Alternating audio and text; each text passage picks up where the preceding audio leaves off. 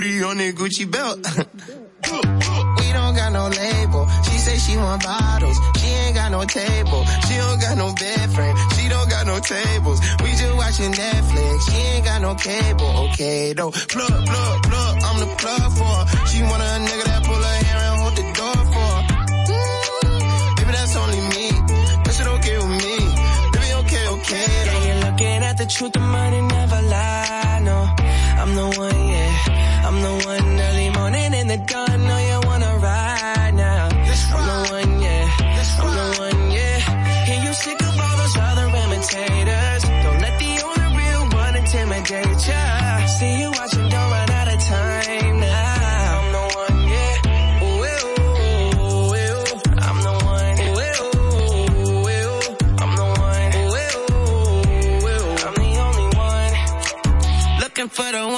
you looking at the one.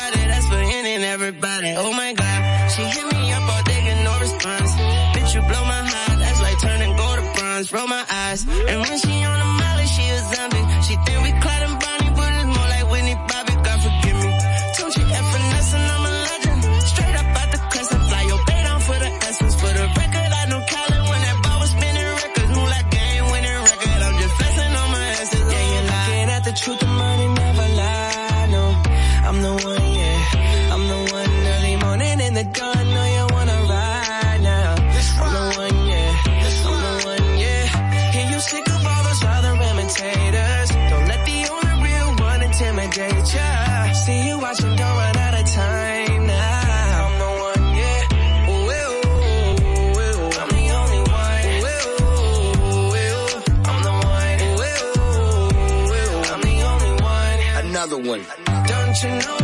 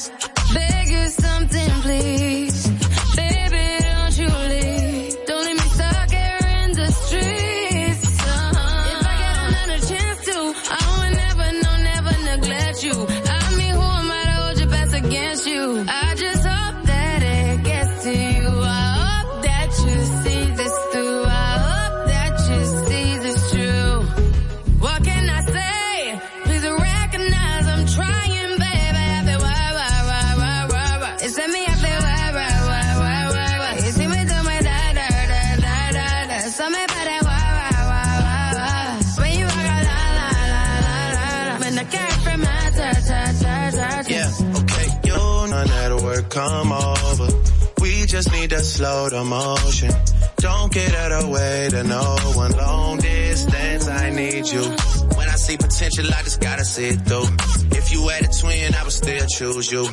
I don't wanna rush into it if it's too soon, but I know you need to get done, done, done, done if you come over. Sorry if I'm way less friendly. I got shit down to me, oh, yeah.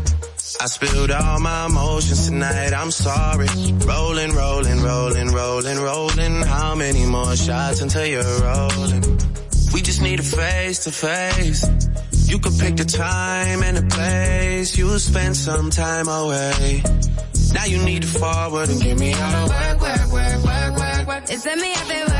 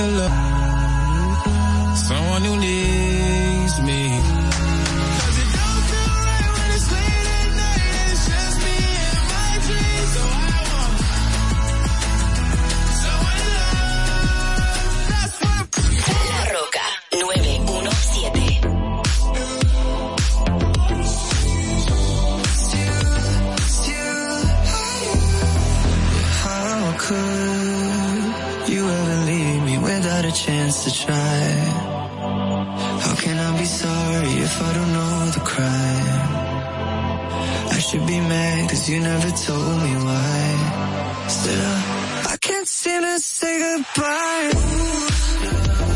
When I try to, when I talk to my friends, I talk about you. When the Hennessy's full, I see you, it's you, it's you.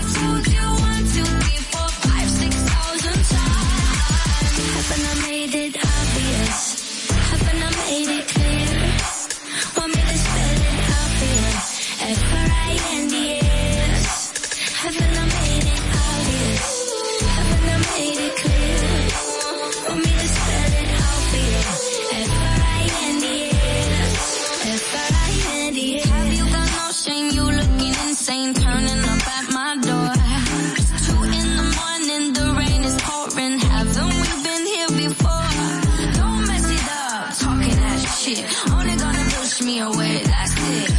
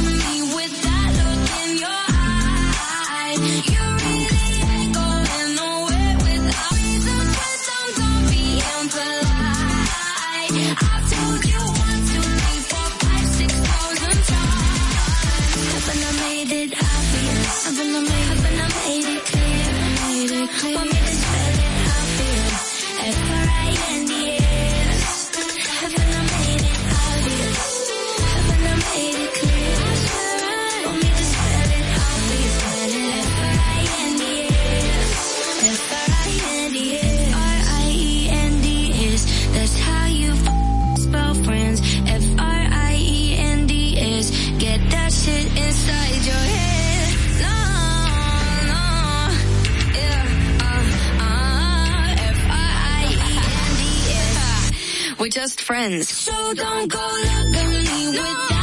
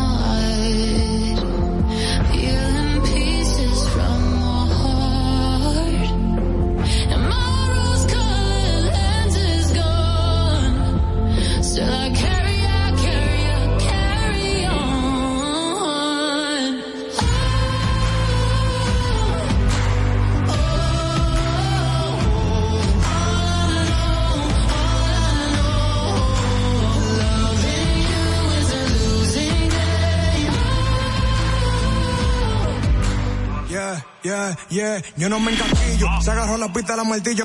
Distrito Informativo.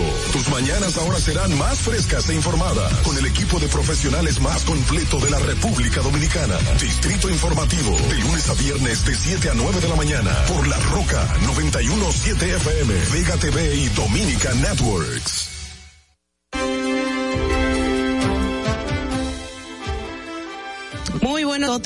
Esto es Distrito Informativo y soy Mauvie Espinosa junto a mis compañeras Ogla Enesia Pérez y Carla Pimentel. Le estaremos llevando las informaciones, debates y comentarios de interés. Estamos de lunes a viernes de 7 a 9 de la mañana a través de La Roca 917 FM. Si vas en tu vehículo, llegamos al norte hasta Villa Altagracia, por el sur hasta San Cristóbal. Pueden vernos en vivo en nuestro canal de YouTube Distrito Informativo. Síganos en las redes sociales, Twitter, Instagram y Facebook como arroba Distrito Informativo RD. Llámanos a sus denuncias al número de cabina 829-947-9620 y también pueden llamarnos y enviarnos sus notas de voz al WhatsApp del 1862-320-0075. Replica Networks, así como en los canales 48 de Claro y 52 de Altiz. Escúchenos también en Apple Podcast, Google Podcast y iHeartRadio como Spotify. Pueden ampliar cada una de nuestras informaciones en el portal digital distritoinformativord.com. Muchachas, ¿cómo están? Buenos días, todo bien, gracias a Dios y ustedes. Bien, gracias a Dios. ¿Descansaron? Sí. Ay. Hoy. ¿Cobraron? No digan. Ah, descansaron, ¿verdad? Sí. Descansamos. Qué bueno, qué bueno. Mucho, mucho que informar. Y bueno, nada, estamos ya preparadas para compartir todas las informaciones que han acontecido. Vámonos de una vez a nuestras efemérides, ¿le parece? ¿Así? Chévere, vamos. Para que no se te olvide, en el Distrito Informativo, Dominica Networks presenta Un día como hoy. Un día como hoy, 2 de noviembre del 1993, muere en la ciudad de Boston, Estados Unidos, el dirigente político Ramón Castillo, quien junto a Ángel Molán y Nicolás Silva, 31, como avanzada del PRD tras el ajustamiento del tirano Rafael Trujillo. Un día como hoy, en el año 1996, el presidente Leonel Fernández destituye al dirigente reformista Manuel Guardaliranzo como cónsul dominicano en Miami. En su lugar es designado Belarminio Javier González. Un día como hoy, en el año 2005, representantes de organismos antinarcóticos internacionales se reúnen de urgencia con las principales autoridades del país, debido a la preocupación que tienen porque la zona del Cibao, especialmente Santiago, se habría convertido en el lugar de operaciones de personeros de carteles colombianos. Para que no se olvide, en Distrito Informativo te lo recordamos, un día como hoy. Estás disfrutando de Distrito Informativo con Mauvie Espinosa, Ogla Enesia Pérez y Carla Pimentel. De inmediato, las principales noticias en Distrito Informativo, el nuevo orden de la radio para hoy martes 2 de noviembre del 2021. La primera información, el programa especial de visados para estudiantes haitianos en el país. Así lo informó el, vicepres, el viceministro de Asuntos Consulares y Migratorios, Yatzel Román, a través de su cuenta de Twitter. Y en otra información, el, el, ex, el, presidente de la República, Luis Abinader, decretó la destitución de Elsa Argentina de León Abreu, quien fungía como gobernadora de la provincia Samaná. El decreto sucede días después de que la gobernadora de Samaná expresó públicamente que harían una fiesta por cada persona que muriera de COVID que no estuviera vacunada. Expresión que nos causó eh, muchísimo revuelo aquí Sí, en República Dominicana. sí, ¿eh? horriblemente. Loca, gente loca. Dios mío. pasa por la mente, señor. Sí, porque desde su posición, o sea, Posición, man- aún sin la posición, usted no debe alegrarse por la Públicamente. Si ella no. piensa eso, no lo tiene que decir.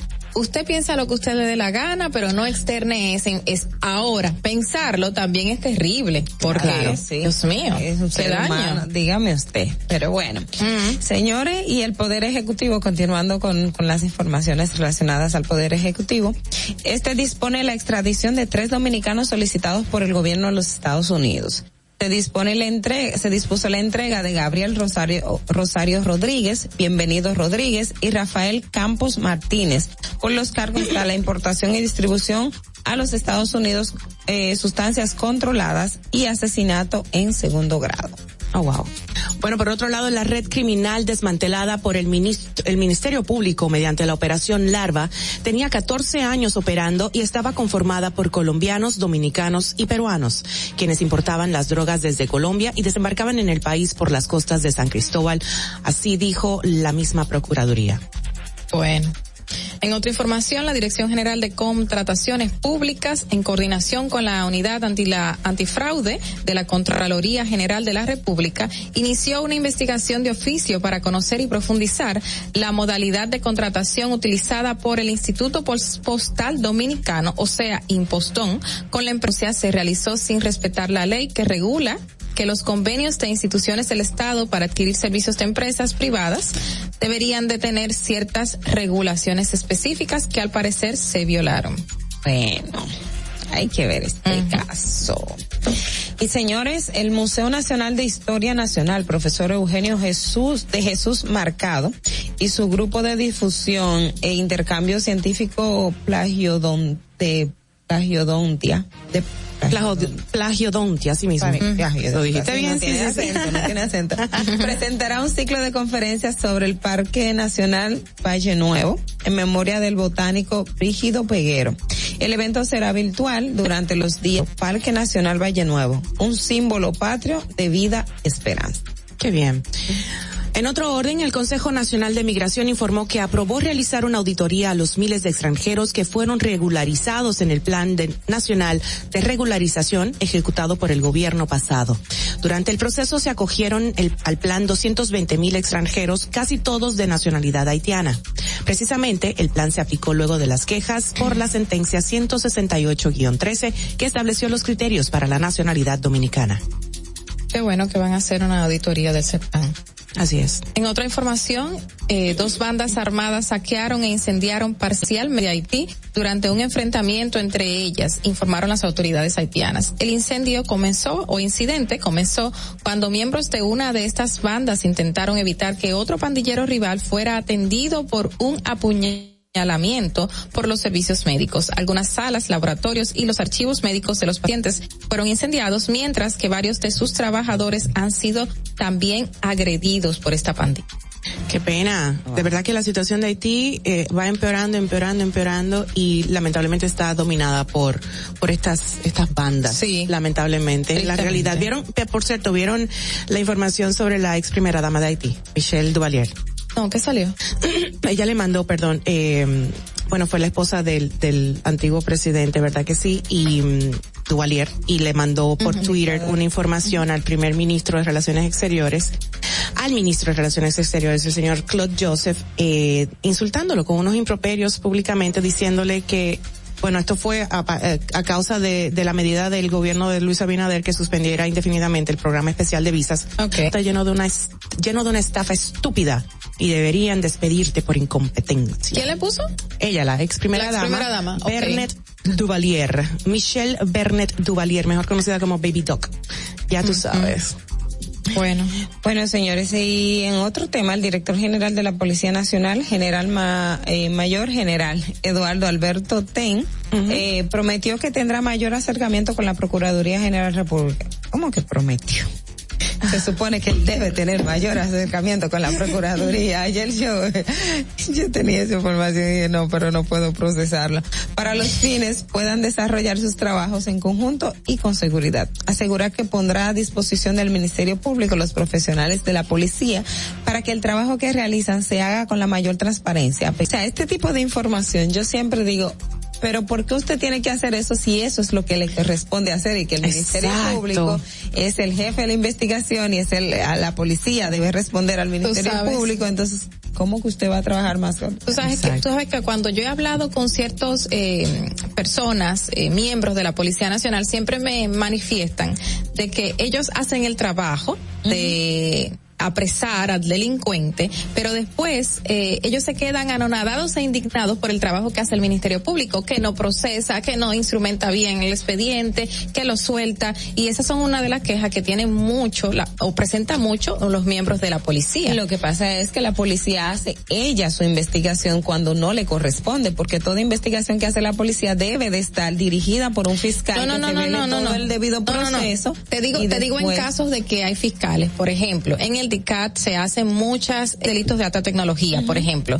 pero ocurre que, que en muchas ocasiones cuando ya el Ministerio Público, y lo he visto, se encarga del proceso, no llega a nada, o sin embargo lo sueltan, o a los meses de repente, el mismo que, sol- que a la policía apresó, está suelto delinquiendo en la calle. Es lo que te digo, el procedimiento, porque es que la policía ni siquiera No, trabajan con fiscales, no te lo digo. sin los fiscales. Sí, sí, traba, pero te, te estoy diciendo casos que trabajan con fiscales. Ya. y hay muchísimas denuncias de miembros de la policía que trabajan directamente con los fiscales, que yo lo he visto, y tristemente después no pasa nada. Entonces, ¿qué pasa? Ellos tienen que llegar a un acuerdo de trabajo conjunto y no debería Claro. ser algo que que, ah, no, vamos a prometerlo, no, deben trabajar conjuntamente, pero te cuento que hay fehacientes denuncias de policías que dicen, a pesar de que trabajamos juntos, después no ocurre nada. Mm. O yo hago mi trabajo y el Ministerio Público termina Se soltándolo por X o razón. claro, se desentienden. Ahí está, lamentable. es la razón. Bueno, eh, por último, la compañía Coca-Cola anunció este lunes que adquirió la totalidad de la que ya poseía un 15% de las acciones desde el 2018. Una operación valorada en 5.600 millones de dólares. En un primer momento, Body Armor funcionará como un negocio separado dentro de la división norteamericana de Coca-Cola. Y esta firma, bueno, pues ha tenido como imagen publicitaria la misma J. Lu recientemente. Body Armor. No he tenido el placer de degustarlo. Señores, yo tampoco. Hasta aquí las informaciones principales. Hoy es martes, recuerde, martes. Vámonos a las informaciones internacionales gracias al resumen de La Voz de América. Este es un avance informativo de La Voz de América. Desde Washington les informa Henry Llanos. Ciudadanos nicaragüenses encontraron una razón para la unidad, una protesta contra la selección. Desde Los Ángeles nos informa Verónica Villafañe. La diáspora nicaragüense en Los Ángeles es dispersa, pero en los últimos años opositores del gobierno de Daniel Ortega se han reunido para expresar su descontento ante lo que sucede en su país. A solo días de la elección presidencial, algunos activistas están organizando una nueva acción de protesta para el 7 de noviembre. Mientras coordinan la logística de la manifestación, expresan su pesar al no poder votar desde el exterior. La protesta en Los Ángeles no será la única. Tenemos más de 20 países que están participando. Verónica Villafañe, Voz de América, Los Ángeles. Con 206 millones 562 mil personas mayores de 18 años completamente vacunadas contra el nuevo coronavirus, Estados Unidos ha informado que en su camino para frenar la pandemia, el 80% de toda su población ya ha recibido la pauta completa del fármaco. Hasta la fecha, 21 millones 800 mil personas ya recibieron al menos una dosis de la vacuna y de ellos 192 millones 600 mil están completamente vacunados.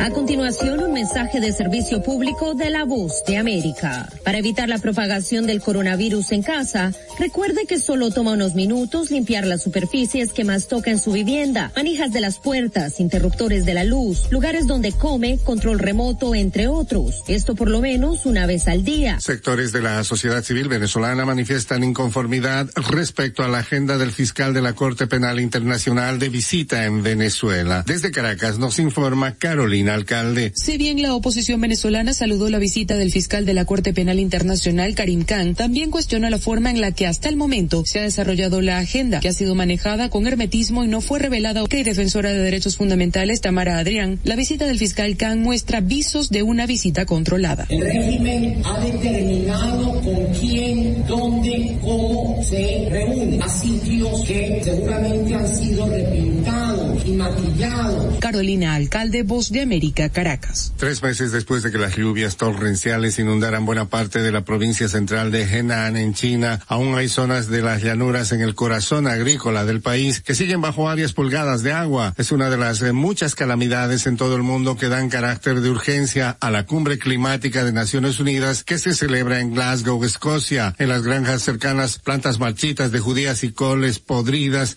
asoman en el agua. Este Fue un avance informativo de La Voz de América. Estás disfrutando de Distrito Informativo. Carla Pimentel. Llega el momento para compartir con ustedes los comentarios de nuestras compañeras. Adelante. En el Distrito Informativo te presentamos el comentario de la periodista Ogla Enesia Pérez. Bueno, señores, eh, es indiscutible que el tema República Dominicana y Haití siempre hay que tocarlo, sobre todo por la, las lo que está pasando y es, es algo que no se puede ser que yo porque soy demasiado, yo soy pro de buscar alternativas de resolución de conflicto antes de crear los propios conflictos. Eh, tiendo a, a, tomar este tipo de posiciones y, y, y a llamar a la reflexión. Me parece excelente lo que hace República Dominicana en términos internacionales en materia de llamar a la comunidad internacional a poner el ojo en Haití debido a la sitia en ese país, debido a la completa ingobernanza debido a la incompetencia de las propias autoridades, tanto policiales como las autoridades del gobierno central, debido al dominio que tienen las bandas, la inestabilidad debido a que mucha gente está muriendo, no solo por el tema del hambre, sino eh, no solo tampoco por la violencia, también por el tema de eh, que en los hospitales después del terremoto que no hay no hay condiciones y las infraestructuras están de mal en peor, que no hay electricidad, que la gente está muriendo. En, en los hospitales los niños no tienen siquiera asistencia en, en los primeros meses de vida porque no hay electricidad y los neonatos están muriendo, las madres también sea, es un sinfín de cosas. Haití, usted le puede poner, póngale todo lo malo junto y trate de encontrar algo bueno. Está complicada la situación.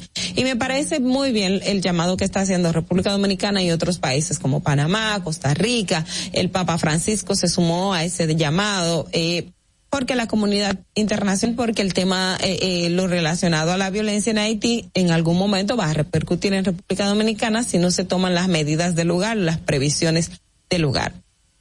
Ahora bien, mi llamado va a estar y mi cuestionamiento va a estar a las autoridades cuando usted quiere crear un conflicto diplomático en medio de una situación de crisis como la que se está viviendo. A República Dominicana no le conviene crear una crisis eh, en materia diplomática con Haití en estos momentos, de traerse a Haití como enemigo en estos momentos.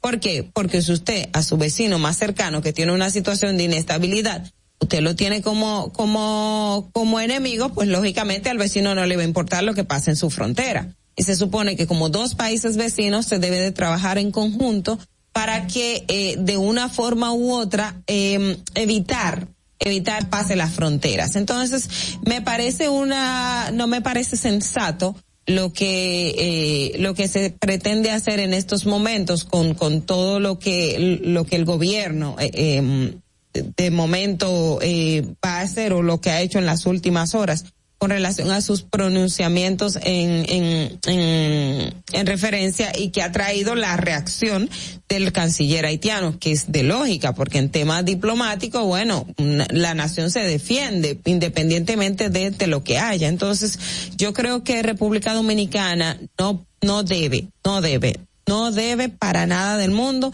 enfrascarse a un conflicto diplomático con Haití con relación al tema de acción, no tenga las garantías de seguridad para sus ciudadanos, República Dominicana le conviene mantener una conversación constante de autoridad a autoridad para saber y monitorear lo que está pasando en Haití porque una vez usted lo tenga monitoreado, tenga conocimiento, intercambio de información constante entre las dos autoridades, pues lógicamente usted va a estar más preparado y sus fronteras igual va a tomar las medidas de lugar. Entre tanto, la comunidad internacional reaccione al respecto. Ahora, no conviene y no es nada, y yo no soy diplomática, o sea, de diplomacia no sé nada porque no lo he estudiado. El sentido común, el sentido común le dice a las autoridades que ese no es el camino correcto. Y como bien se sabe, en diplomacia Haití tiene máster. Y, y, y, lo, el tuit que, que puso su primer ministro ayer, pues lo pone en evidencia.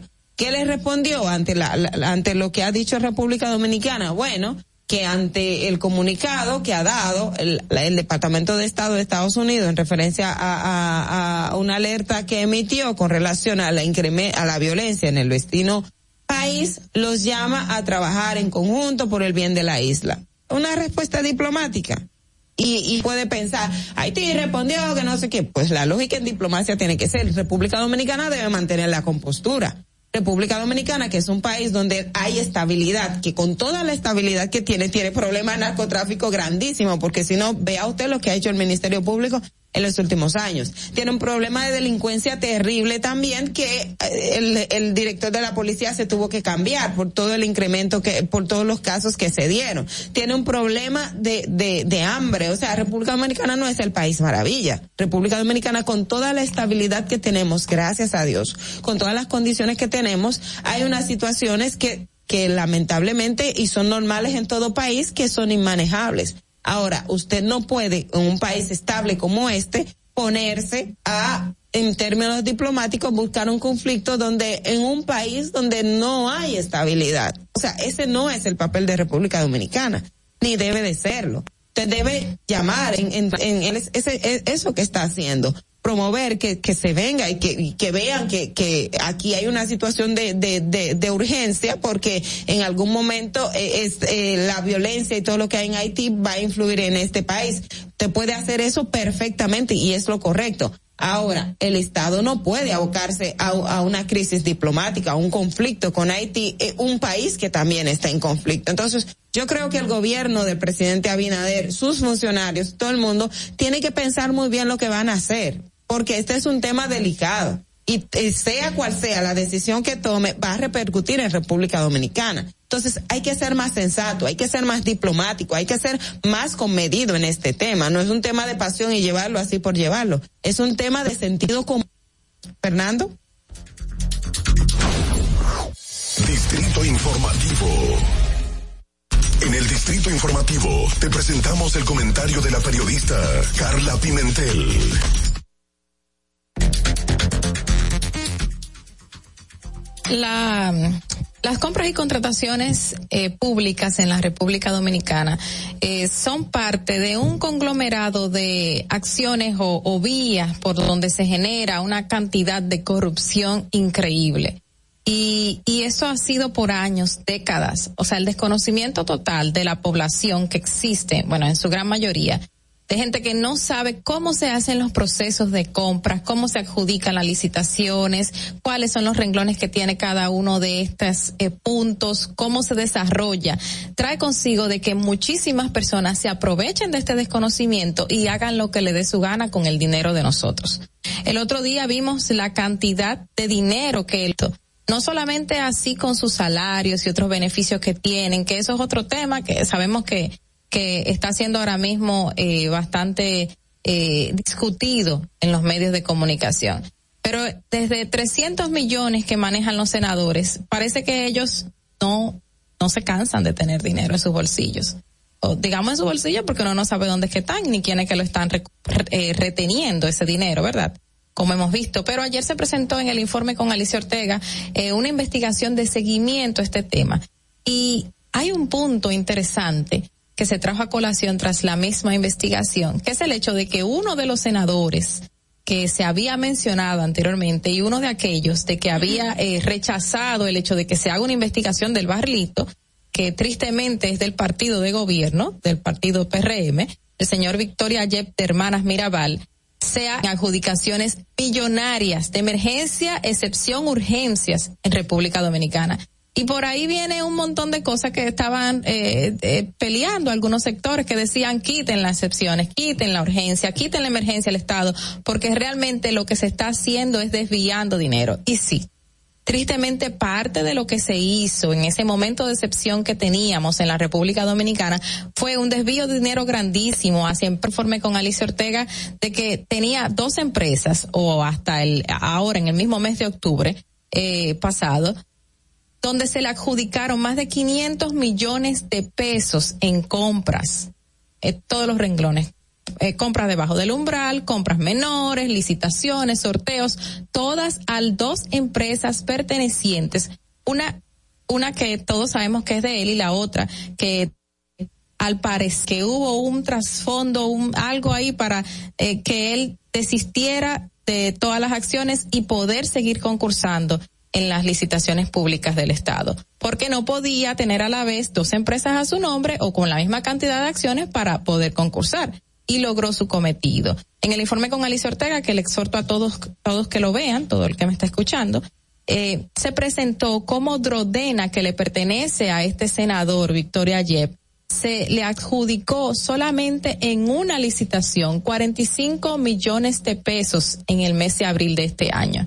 Eh, es siendo senador, teniendo la cantidad mayoritaria de acciones, porque la ley de compras y contrataciones, hasta el momento, que es algo que quieren que quitar, quieren quitar, determina o deja que un político, funcionario, XY, que pertenece al gobierno, pueda participar con 10% de acciones en una empresa. Pero este señor, apropiándose de las condiciones de que tiene como senador, participa en dos empresas, con dos empresas en sorteos, licitaciones del Estado, llevándose 500 millones de pesos. Una de estas empresas de que de ese señor Victoria Jet, que es Drodena, se llevó solo 45 millones de pesos en una adjudicación en este año.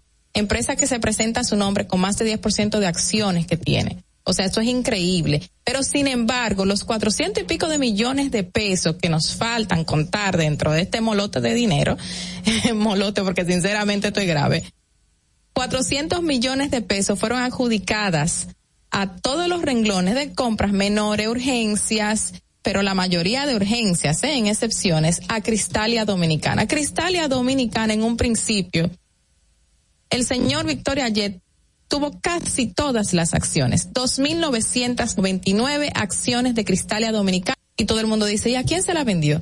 Cuando uno ve quién se la vendió, todo el mundo dice, bueno, es un pobre diablo quien la compró. Pero bueno, la compran supuestamente una persona que cuando uno ve el bagaje dice no tiene un peso.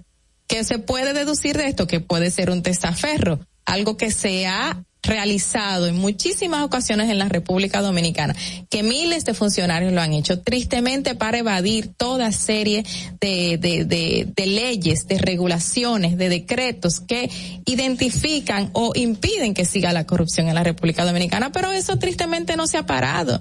Y esta persona se ha llevado en excepción con adjudicaciones, licitaciones del Estado, 500 millones de pesos. Es una pena que sigamos viendo esto a pesar de que el lunes ya ha retirado o prohibido la participación de 288 funcionarios del Estado en adjudicaciones o licitaciones estatales, personas que continuaban, continuaban, continuaban participando a pesar de que recibían 300 mil pesos de salario, 200 mil pesos de salario, como hemos visto que reciben estos legisladores. Y si continúan así, vamos a seguir repitiendo las mismas acciones pasadas que hemos criticado tanto. Y ya hemos visto que con Victoria Ayep, tristemente, eh, parece que la hermano dura en la situación que está pasando en la República Dominicana. La gente, un grupo de personas no pueden seguir haciendo corrupción. Y qué pena que sea un senador de gobierno estamos queriendo ver la diferencia, que queremos ver algo diferente, pero al parecer no ayudan al presidente. Señores, les exhorto a ver esta investigación que se ha hecho con mucho esfuerzo durante muchas semanas. Y tristemente tenemos que parar estas cosas que están ocurriendo en la República Dominicana. Y teniendo el ojo visor en estas situaciones es que podemos detenerlos. Fernando. Distrito Informativo. Increíble, los dos comentarios excelentes. Ogla, Carla, felicidades, de verdad. Eh, me, me apena muchísimo la situación de Haití, como bien lo he repetido todos estos días, lo hemos repetido todas.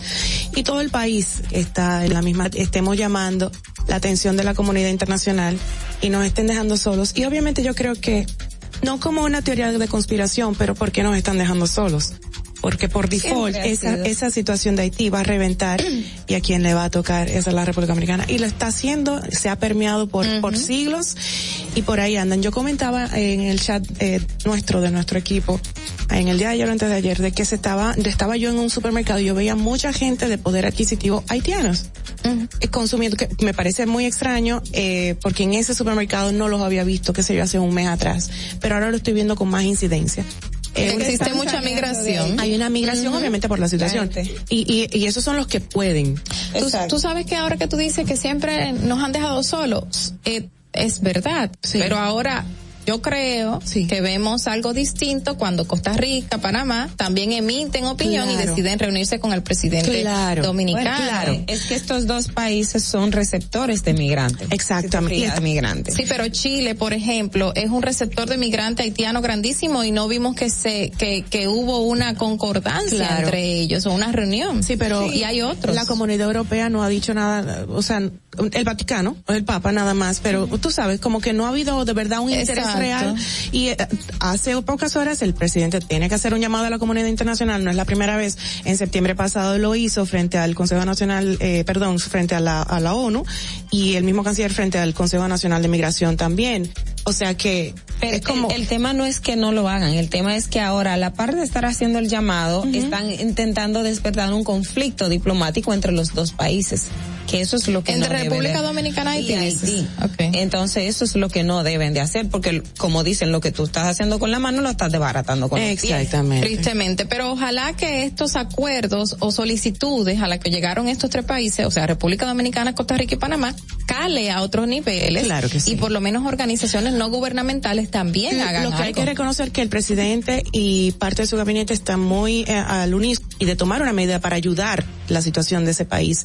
Eh, siguen las firmes eh, eh, posiciones, la, construcción de un muro, la posibilidad de construcción de muros, los guardias en la frontera, más de 11 mil de ellos, eh, aumenta el ritmo de deportación, suspenden visados especiales, piden a los dominicanos no viajar a Haití y dan plazo corto de regularización a los trabajadores en un contundente mensaje ante la comunidad internacional. Nada, vamos a seguir al pendiente con toda esta situación. Nosotros vamos a ver entonces la situación del tránsito en Santo Domingo. Adelante.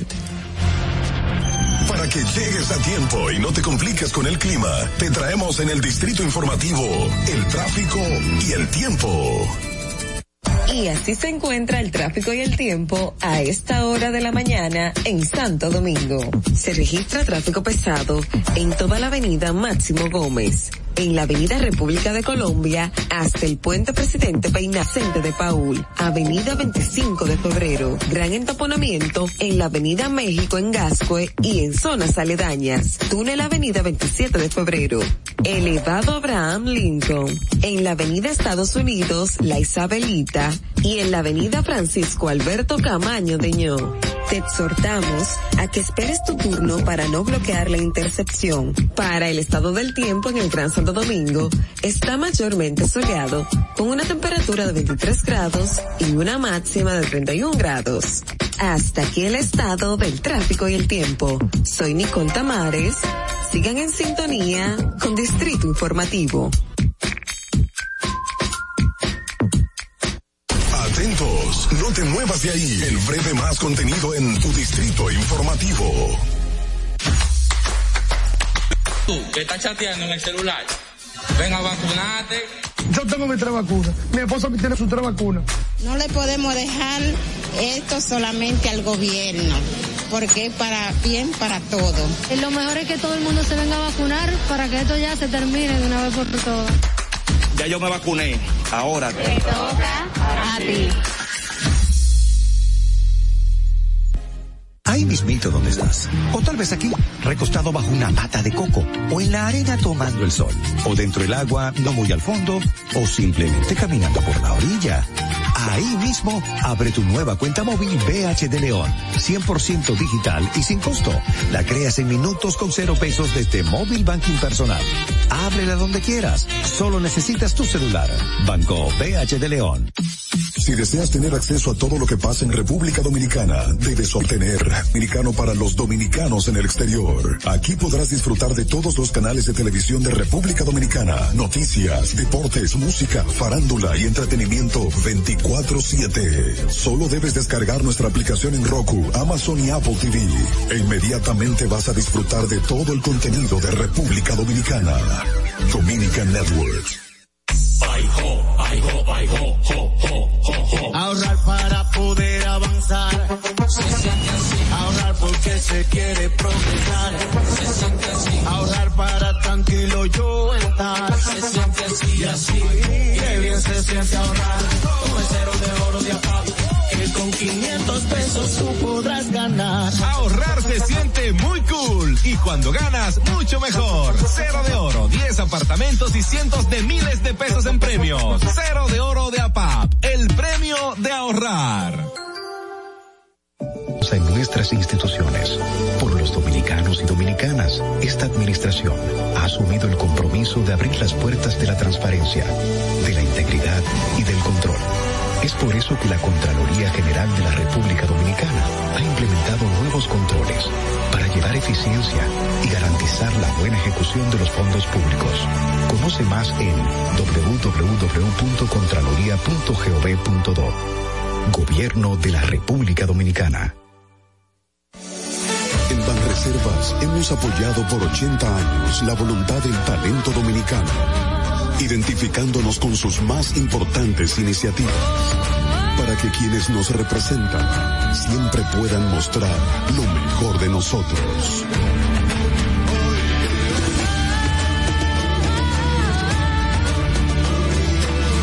Banreservas, 80 años siendo el banco de todos los dominicanos. Eso te traemos el Distrito Informativo. Tus mañanas ahora serán más frescas e informadas con el equipo de profesionales más completo de la República Dominicana. Distrito Informativo, de lunes a viernes de 7 a 9 de la mañana por La Roca 917 FM, Vega TV y Dominica Networks. ¿Viste qué rápido? Ya regresamos a tu Distrito Informativo. Bueno, de regreso, señores, eh, acabamos de ver un video, lo vamos a compartir, lo vamos a comentar. Sí. Ay, el de... Es un poquito fuerte. El de la peleita. Ah, no.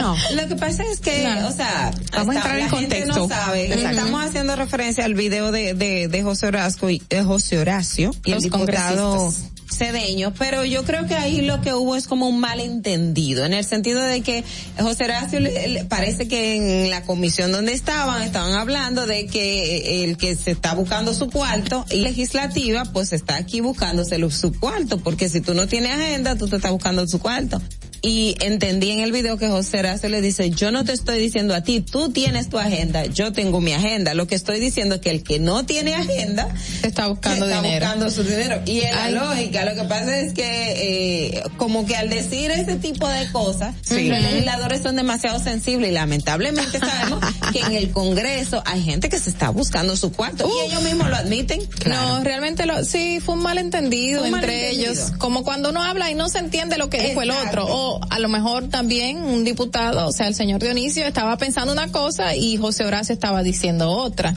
El diputado José Horacio. y este tipo de cosas, por eso está también la, el otro punto de las redes sociales. Este tipo de que en un grupo donde estamos de trabajo debatimos temas, que tenemos una discusión, no es que vamos a pelear, sino una discusión claro. por un punto de vista, pero eso es normal en todos los en todos Yo creo que lo que pasó fue que nadie había visto al diputado José Horacio alterado de esa manera en que se vio en el video y la gente se sorprendió. Claro, el, el eh, José Horacio realmente, aunque no lo hemos visto peleando ni, ni haciendo uso mal, mal adecuado de ciertas palabras, tiene su carácter y en un momento puede presentarlo. la gente le sorprendió y ha dicho que el eh, José Horacio estaba en, en una en un pleito. Esa fue la palabra que se utilizó en varios medios con el diputado Dionisio. Pero y no es así, Eso no es pleito, eso es parte. Por eso que digo, la parte de las redes sociales, de cuando usted toma algo, un, un pequeño fragmento y no lo contextualiza bien, usted hace más daño. ¿Por qué? Porque ese es un tipo de discusión, una empresa X, cualquiera, que estén hablando de acciones o de lo que sea, de lo que sea, surgen esas discusiones porque claro. es parte del lo mismo, ser lo humano. Mismo, lo mismo pasó que vimos en Twitter, como se, se sacó de contexto al uh, canciller haitiano Claude Joseph, uh -huh. que él estaba citando, ¿cómo fue que tú nos dijiste, Carla, ahorita? Sí, no, él estaba diciendo que, bueno, a raíz del de reporte realizado por Estados Unidos sobre la criminalidad, eh, que deberían Haití y República Dominicana llegar a un acuerdo para evitar Trabajar o erradicarla. Sí, exacto. Y entonces, Señores, a la gente le gusta mucho hablar y opinar en las redes sociales y de todo. Por ahí vimos un Y abogado también opinándole. Es Y necesario. caso a gente que no se me lo merece, porque hay gente que lamentablemente nosotros le damos la preponderancia claro. haciéndose eco. Tú lo que dices, pero ¿quién es fulano? O sea, va a y, y los medios deberíamos tener siempre minuciosamente revisar de dónde llegan las informaciones, ir a la fuente primaria y determinar. Claro, siempre hay que confirmar y no hacer ese tipo de, de, de, de momentos, o sea, críticos de situaciones que no son tal cual como se presentan. Ah, que fulano me dijo, no, fulano me dijo el canciller eh, haitiano. Vaya usted a Twitter Claro. y chequee que en Twitter esa persona dijo eso. No, y también está la otra parte, no solo con el tema del canciller haitiano, también está eh, esto de José Horacio, también está lo que pasaba con el tema de, de Reinaldo y todo en las redes sociales. Y yo siempre hago esa reflexión. Recuerdo que una vez yo hice una y por eso tal vez sea que yo usualmente tengo esta posición. Recuerdo que hacía que yo hice una capacitación que se llama el comunicación para la paz y el desarme y la libertad. Y algo que, que hacía mucho énfasis en esto eh, era la responsabilidad que tienen los medios de comunicación en los temas de, de incidencia de paz social. O sea, cómo usted como medio tiene que sopesar que una información que vaya a dar, o sea, mire los pros y los contras, o sea, qué, qué tanto bien hago con esto y qué tanto mal yo hago. Si, si el mal que hago se compensa con el, con el bien que yo voy a hacer a la hora de dar una información, porque a veces no tiene sentido usted poner o, o decir algo simplemente. Lo que pasa es que nos estamos eh, enfocando siempre en lo que nos genera gráfico a un titular llamativo, una historia estúpida en muchas ocasiones que no tiene sentido ni siquiera hacerse eco. Claro, entonces por ahí es que nos estamos yendo tristemente y estamos dejando mal parada la profesión periodística, cometiendo errores a cada momento. Así Eh, es. ¿Se recuerdan cuando sacaron de contexto también al, al senador Taveras con el tema eh, que él había Ajá, mencionado de las leyes? Que, Cierto. bueno, gracias a Dios lo sacaron de contexto y nos, y nos fijamos también, nos fijamos en lo que estaba pasando con el Código Penal.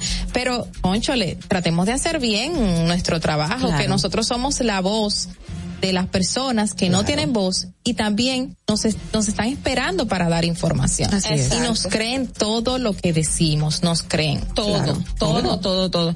Mira, Carla, y, y también con, con el, tu comentario, lo que hablabas de, del, del tema del senador y, el te- y lo de las compras y contrataciones, también me parece que re- realmente Victoria Yep ha dicho que él tiene una patente o un don privado y exclusivo de, de, de una... Ahora, lo que me llama la atención es lo que dices, porque traspasó sus acciones a otra persona. Si legalmente, si eres un ente, porque la, la misma ley de contrataciones lo dice, si eres suplidor exclusivo, tú puedes seguir vendiendo, porque si eres exclusivo por ser un funcionario, no hay problema. Ahora, si sabes que tiene esa condición de exclusividad, ¿por qué entonces traspasar las acciones? Que ahí entonces ya tú estás dejando ver que hay algún trasfondo. No, y tristemente como proveedor único, que es lo que tú mencionas, solamente participó una vez y fue ínfima la cantidad. Es demás, eh, te quiero decir que las demás licitaciones fueron de competencia. No, no, no, fue con esa misma empresa, pero en competencia con otras personas, o sea que él no fue proveedor Ah. único. Entonces, ni siquiera yéndose por ahí, uno puede decir tiene la razón. debe de investigar porque digamos este o sea y si tú fuera la eh, como en buena ley como dijera participas bien pero por qué traspasar las acciones Eh, ahí hay un marco, como dicen coloquialmente. el punto porque Claro. si está legal no tiene problema ahora me, me hace ruido esto de que haya pasado las acciones de, de su empresa La ley permite persona. que el funcionario tenga un 10% de las acciones. Ajá. Él se quedó con nada, o sea, se quedó con nada, pero las documentaciones de la Cámara de Comercio indican, de su certificada, de su empresa, indican que hasta hace un año, un año y pico, él tuvo el 100% de las acciones. Es decir, que esa empresa es propiedad de él. no y él se quedó pobre entonces ¿Tú sabes lo que pasa? Que no pueden concursar dos empresas de la misma persona y lo que hacen es que traspasan acciones a otra persona para, para, que poder las dos empresas liciten en un mismo procedimiento Así es. Para que veas cómo va la corrupción en este país. Tristemente. Para que te vea. Qué pena. Mira, este, ustedes son como que yo me quito el sombrero con ustedes. No, no, no hablo de mí, hablo de ustedes. Y no me estoy comparando, jamás lo haría, pero eh, ustedes podrían lanzarse como no, presidente, vicepresidenta. Ustedes resuelven, ustedes arreglan el país en dos días, lo arreglan. y, la comunidad internacional también. no la arreglamos. tú te imaginas, tú te imaginas usted al frente de la, de la Unión, ah, ay Dios mío, de Naciones Unidas. Marilyn Pichardo nos saluda en YouTube. Buenos días, de, bendiciones, feliz día, Distrito Informativo. Mira qué chulo, estamos viendo los mensajes que ponen David Almengol, gran músico, percusionista dominicano. Buenos días, gracias David, un beso grande. David M. Punto, punto, punto signo de interrogación. No entendimos, David, por favor. Te estás durmiendo ahí, bueno, pero gracias por la, por lo menos en estas vías. Eh, recuerden que estamos también en la televisión, en los canales de Claro y de, por supuesto, también de Altiz. En Claro en el 48 y en el, el canal de, de Altiz 52. Estamos en Apple Podcast, Google Podcast, iHeartRadio y Spotify. Quería comentarles ¿Qué te iba a decir? No, Hola. no, no, no, que me llama muchísimo la atención, que bueno, también se ha hecho noticia de que Haití celebra el Día de los Muertos, que se celebra en el día de hoy, eh, aún con toda esta situación pandémica del virus, de la COVID, y no, sin mascarillas, ni distancia física, ni lavado de manos, eh, pues han formado parte desde el domingo de la fiesta haitiana del Día de los Muertos llamada Gaudé, un ritual que, como cada año, ha congregado a miles de personas en el cementerio público de Puerto Príncipe, un espacio emblemático de la cultura vudú. Y en un contexto marcado por la inseguridad y el aumento de los actos de violencia de los últimos meses, se ha desarrollado esta celebración de marcados secretismo religioso sin que elemento pudiera surgir que se produce en plena pandemia, Dios mío, ahí están llamando a la gente. Pero me llama muchísimo la atención que a pesar de toda la situación de violencia, la gente, eh, la gente mantiene, o sea, en medio de, es como yo siempre tomo por ejemplo, ustedes recuerdan antes cuando estaba el tema de, de la 42, eh, Capotillo, y que la gente que no se puede ir a Capotillo, y el que está en Capotillo dice, pero yo salgo sin problema. Es que desarrolla su vida normal. Desarrolla su vida normal, entonces, dale, Vamos, vamos a recibir esta llamadita. Muy buenos días, ¿quién nos habla? Buenos días, buenos días. Buenos días. Desde la Gómez, Marilyn. Hola, Marilyn. Cambiaste de dirección. Ah, va camino al trabajo. No, no, no, voy llegando al trabajo. Eh, escuchando a Carla eh, sobre el informe con Alicia, no, que estaba viendo soy de la provincia María Trinidad Sánchez, igual que el senador. eh, y no, él no tiene necesidad de hacer nada de eso porque son ricos de cuna. Entonces, ¿por qué lo hacen? Porque por la ambición rompe el saco, como como dice el adagio. Porque ¿para qué querer tanto? ¿Para qué hacer quedar mal una gestión que, está haciendo toda la lucha por quedar bien? Porque entonces él queda señalado. Tristemente. Sin tener necesidad porque puede nacer. Son terratenientes de, esta gente tienen de todo que no tiene necesidad. Okay. Pero bueno, vamos a rogar a Dios por el problema de Haití. Gracias, Marilyn. que justamente en el tema de Victoria ayer, eh, sí, realmente son, hacen muchos proveedores del Estado de medicamentos. Eso es verdad. Y, pero tristemente parece que el que más tiene, más quiere. Y este es el adagio que se aplica en este momento. Ya. Lamentablemente. Y es así. Eh, ya nos vamos a la pausa. Ahí hay un tema que yo no, pero lo voy a dejar para el final. Lo voy a dejar para Está el final. bien, chévere. Y con lo que decía Mauvie, eh, del, del el tema de la gente es como de la gente en Haití. no, ah. no solo en Haití, eso es en, en, cualquier parte. O sea, la, las personas eh, en medio de, de, un entorno, lo que sea, no deja de, de desarrollar su vida. Sí. Y esta parte del sincretismo, eso no, no, no, no, no por más situación de violencia o lo que haya, la gente no mantiene la cultura y lo, y lo, sigue haciendo. Y aquí también hoy se celebra el Día de los Fieles Difuntos y el Día de los Muertos, exactamente. O sea, es una tradición muy fuerte y la gente por más situación que tenga, no deja las tradiciones. Ah, así es, así es, sí, está muy arraigada en el pueblo. Vamos a hacer la pausa, como bien dijimos, ya tenemos nuestro, primer invitado del día de hoy, es una mega sorpresa para todos y bueno, sé que la vamos a disfrutar todos, así que permanezca con nosotros, es un gran político. Volvemos ya. Atentos, no te muevas de ahí, el breve más contenido en tu distrito informativo. Ahí mismito donde estás. O tal vez aquí, recostado bajo una mata de coco. O en la arena tomando el sol. O dentro del agua, no muy al fondo. O simplemente caminando por la orilla. Ahí mismo, abre tu nueva cuenta móvil BH de León, 100% digital y sin costo. La creas en minutos con cero pesos este. Solo necesitas tu celular. Banco BH de León. La República Dominicana había perdido la confianza en nuestras instituciones. Por los dominicanos y dominicanas, esta administración ha asumido el compromiso de abrir las puertas de la transparencia, de la integridad y del control. Es por eso que la Contraloría General de la República Dominicana ha implementado nuevos controles para llevar eficiencia y garantizar la buena ejecución de los fondos públicos. Conoce más en www.contraloría.gov.do. Gobierno de la República Dominicana. Ahorrar para poder avanzar. Se siente así. Ahorrar porque se quiere progresar. Se siente así. Ahorrar para tranquilo yo estar. Se siente así y así. Qué bien se siente ahorrar. Con el cero de oro de APAP. Que con 500 pesos tú podrás ganar. Ahorrar se siente muy cool y cuando ganas, mucho mejor. Cero de oro, 10 apartamentos y cientos de miles el premio de ahorrar. Síguenos en nuestra cuenta de Instagram para mantenerte informado de todo lo que sucede en el programa. Arroba Distrito Informativo. Mira tú, que estás chateando en el celular. Ven a vacunarte. Yo me puse mis dos vacunas, porque las tres vienen, y si vienen tres o vienen cinco, vienen diez, yo me las pongo. No le podemos dejar esto solamente al gobierno, porque es para bien para todo. Y lo mejor es que todo el mundo se venga a vacunar para que esto ya se termine de una vez por todas. Ya yo me vacuné, ahora. Te toca a ti.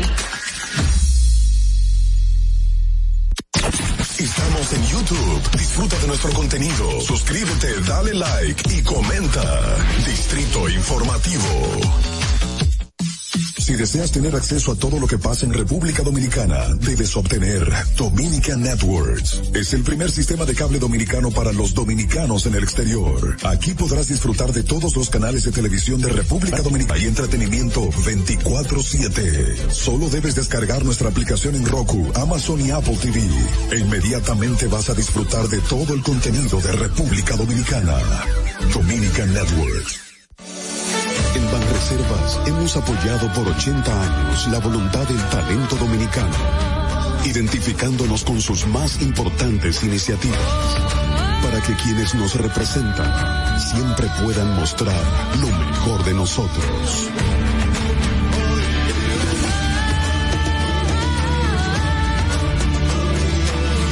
Banreservas, 80 años siendo el banco de todos los dominicanos. ¿Viste qué rápido? Ya regresamos a tu distrito informativo. Ahora Estilar ha llegado. Por eso te traemos la entrevista del día en tu distrito informativo. Regreso, gracias por permanecer con nosotros, estar en sintonía. Esto es Distrito Informativo a través de la Roca 917. El momento de nuestra entrevista estelar para el día de hoy, martes, un gran político dominicano, particularmente considero que es uno de los mejores preparados y con mayor capacidad para discernir todo el ambiente político nuestro e histórico sobre todo. Con nosotros en esta mañana el señor Guido Gómez Mazara. Muy buenos días. Buenos días. Bienvenido. Agradecido.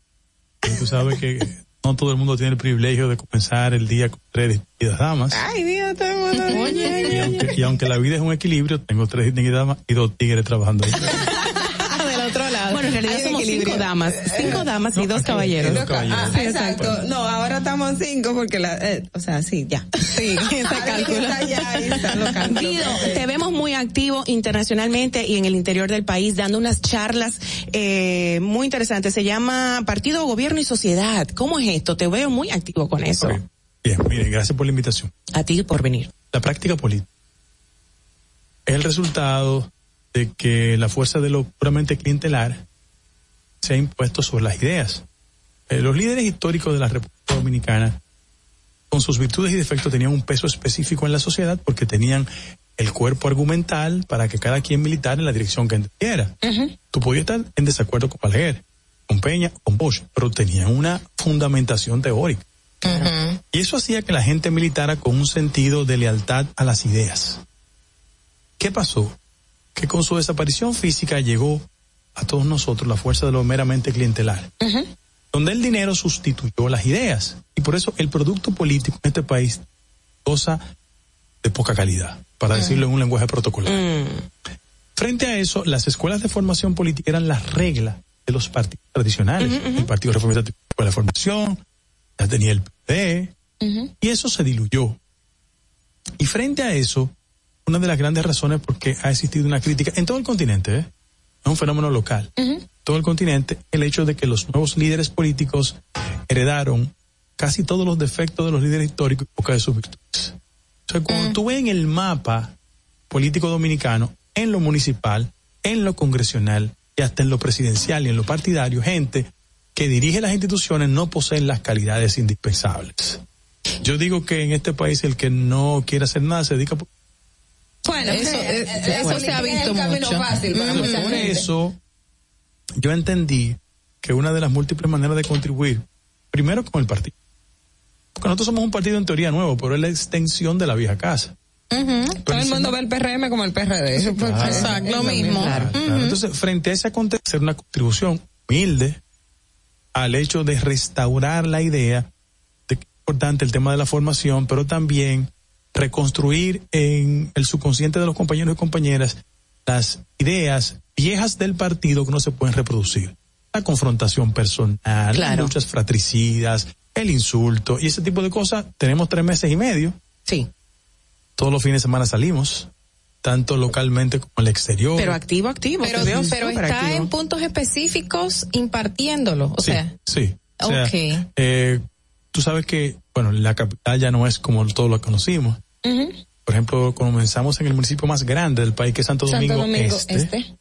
Y hemos estado caminando todo el país. Fuimos hasta Barcelona, Madrid, estuvimos en México, en Panamá, porque aunque la gente no lo retiene, e inclusive les invito a ustedes para que consigan el último documento que fue el, bueno, compatriota Diano Espaillat. Sí. Ajá. Acaba de decir que en Estados Unidos hay dos millones de dominicanos registrados. 37% se naturalizaron y el resto tiene la facultad legal de votar. O sea, hacia el 2024 es posible que la diáspora determine quién puede ser ¿Quién puede presidente ser del país. presidente del país? Eh, Así ponte a es. pensar que en Panamá hay 29 mil dominicanos registrados y tú vas a todos los salones, eh, ellos le dicen tienda, pero es colmado para nosotros. Lo controlan en Barcelona. Nos, Sí. nos reportan que tienes que pegarte bien al micrófono porque Sí, se sí. está cortando un poco y proyectar un poquito más alto. Eh, entonces, tú, eh, en Barcelona, Ajá. 57 mil dominicanos. En Madrid nosotros hemos transformado la naturaleza de sectores. O sea, tú vas a Villaverde, Madrid, tú vas a Cuatro Caminos y es dominicano puro y simple. Es como Washington High, versión España. Eh, tú vas a Zurich, por ejemplo. Hay 27 mil dominicanos registrados en Italia también. Es decir, y ese es un voto eh, mucho más difícil para los políticos porque no es el voto clientelar. Ah, Ahí dando lo que hablabas al principio de que se han perdido el, el- las ideas y prima el, el clientelismo. Y en los últimos, por ejemplo, en estos últimos ve- meses hemos visto las actuaciones del Ministerio Público con relación a casos, por ejemplo, de narcotráfico, criminalidad organizada que involucra a políticos, incluso del partido de gobierno, del también del partido del PLA, o sea, de diferentes partidos. Ese, esa, esa, esa, esa, esa forma de hacer política donde prima más el dinero es la vía que estamos dando para que dinero sucio entre a, a- Pero, pero mira, a mí me agrada bastante que toquen ese tema. Porque aquí los dominicanos vivimos en una velocidad que asumimos los grandes temas nacionales con una Ligereza. Nada. cosa, o sea, ligereza, eh, mucha trivial- trivialidad. Ahora, yo voy a la esencia. ¿Cuál ha sido el problema? Que como la fuerza de lo clientelar se impuso sobre las ideas, el dinero ha sustituido las competencias fundamentales para la política.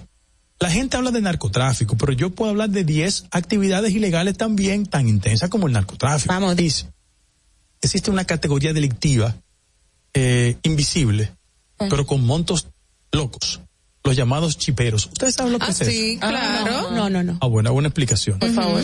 Eh, el sistema bancario dominicano es defraudado con montos anuales que trascienden cualquier operación ilegal, porque hay jóvenes que se dedican a eso. Ya. Te toman tu Como tarjeta de crédito, tienen toda una estructura mafiosa, pero tanto local como internacional. Ajá.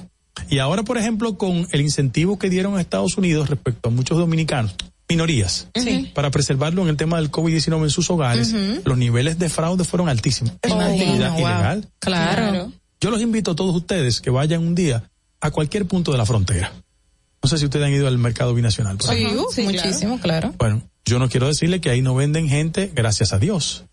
Por ahí, lo que tú quieras, tú lo consigues. Lo Son actividades ilegales. Una pregunta, con toda la situación actual de ambos países y de globalmente, ¿qué te parece Haití? ¿Qué pasa con Haití, según Guido?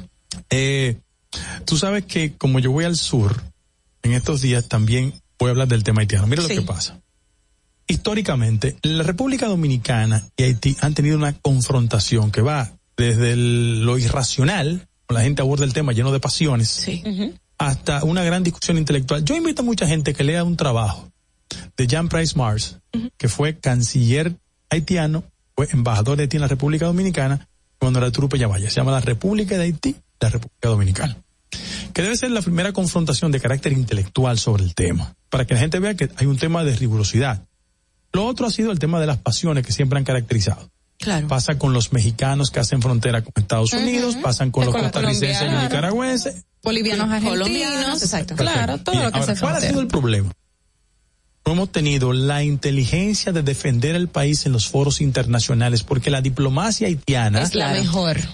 no solo es la mejor, Es la sino mejor, que, el, que dijo. el cuadro de la situación haitiana es en términos diplomáticos más rentable Que para la las franjas liberales, Dominicana. Porque es el partido país más pobre del hemisferio, Claro. problema de dictadura histórica. Entonces, ellos no han ganado lamentablemente la batalla internacional. Y yo quiero decir, en la actualidad, la República Dominicana no puede cargar con los conflictos de Haití. Claro que Todo Estado tiene derecho a definir sus políticas migratorias. Y defender su soberanía. Con responsabilidad. Claro, claro. Y a mí, nadie me puede colocar en los istmos de fanatismos. O sea, yo no. Soy una persona que tiene una conciencia liberal y democrática. Pero, por ejemplo, yo le invito a ustedes que eh, busquen las estadísticas de salud pública respecto de parturientas. Oh, sí, en el que Salvador salí de-. Ahora. Ahora, exactamente. Pero que puedan pasar por las puertas vigiladas. Ejemplo, Una muchos- cosa que entren por los muchos montes. amigos míos me dicen, le doy razón. Ok, ¿por qué hay una actitud diferente respecto a la migración de los dominicanos a Estados Unidos y la de los haitianos aquí? Le dije, con una diferencia. El poder económico del Estado norteamericano en algunos ciclos tuvo las características de ser receptivo a los flujos migratorios. Claro. En el caso de la República Dominicana históricamente siempre ha sido receptivo por la mano de obra barata, que también pasa en Estados Unidos.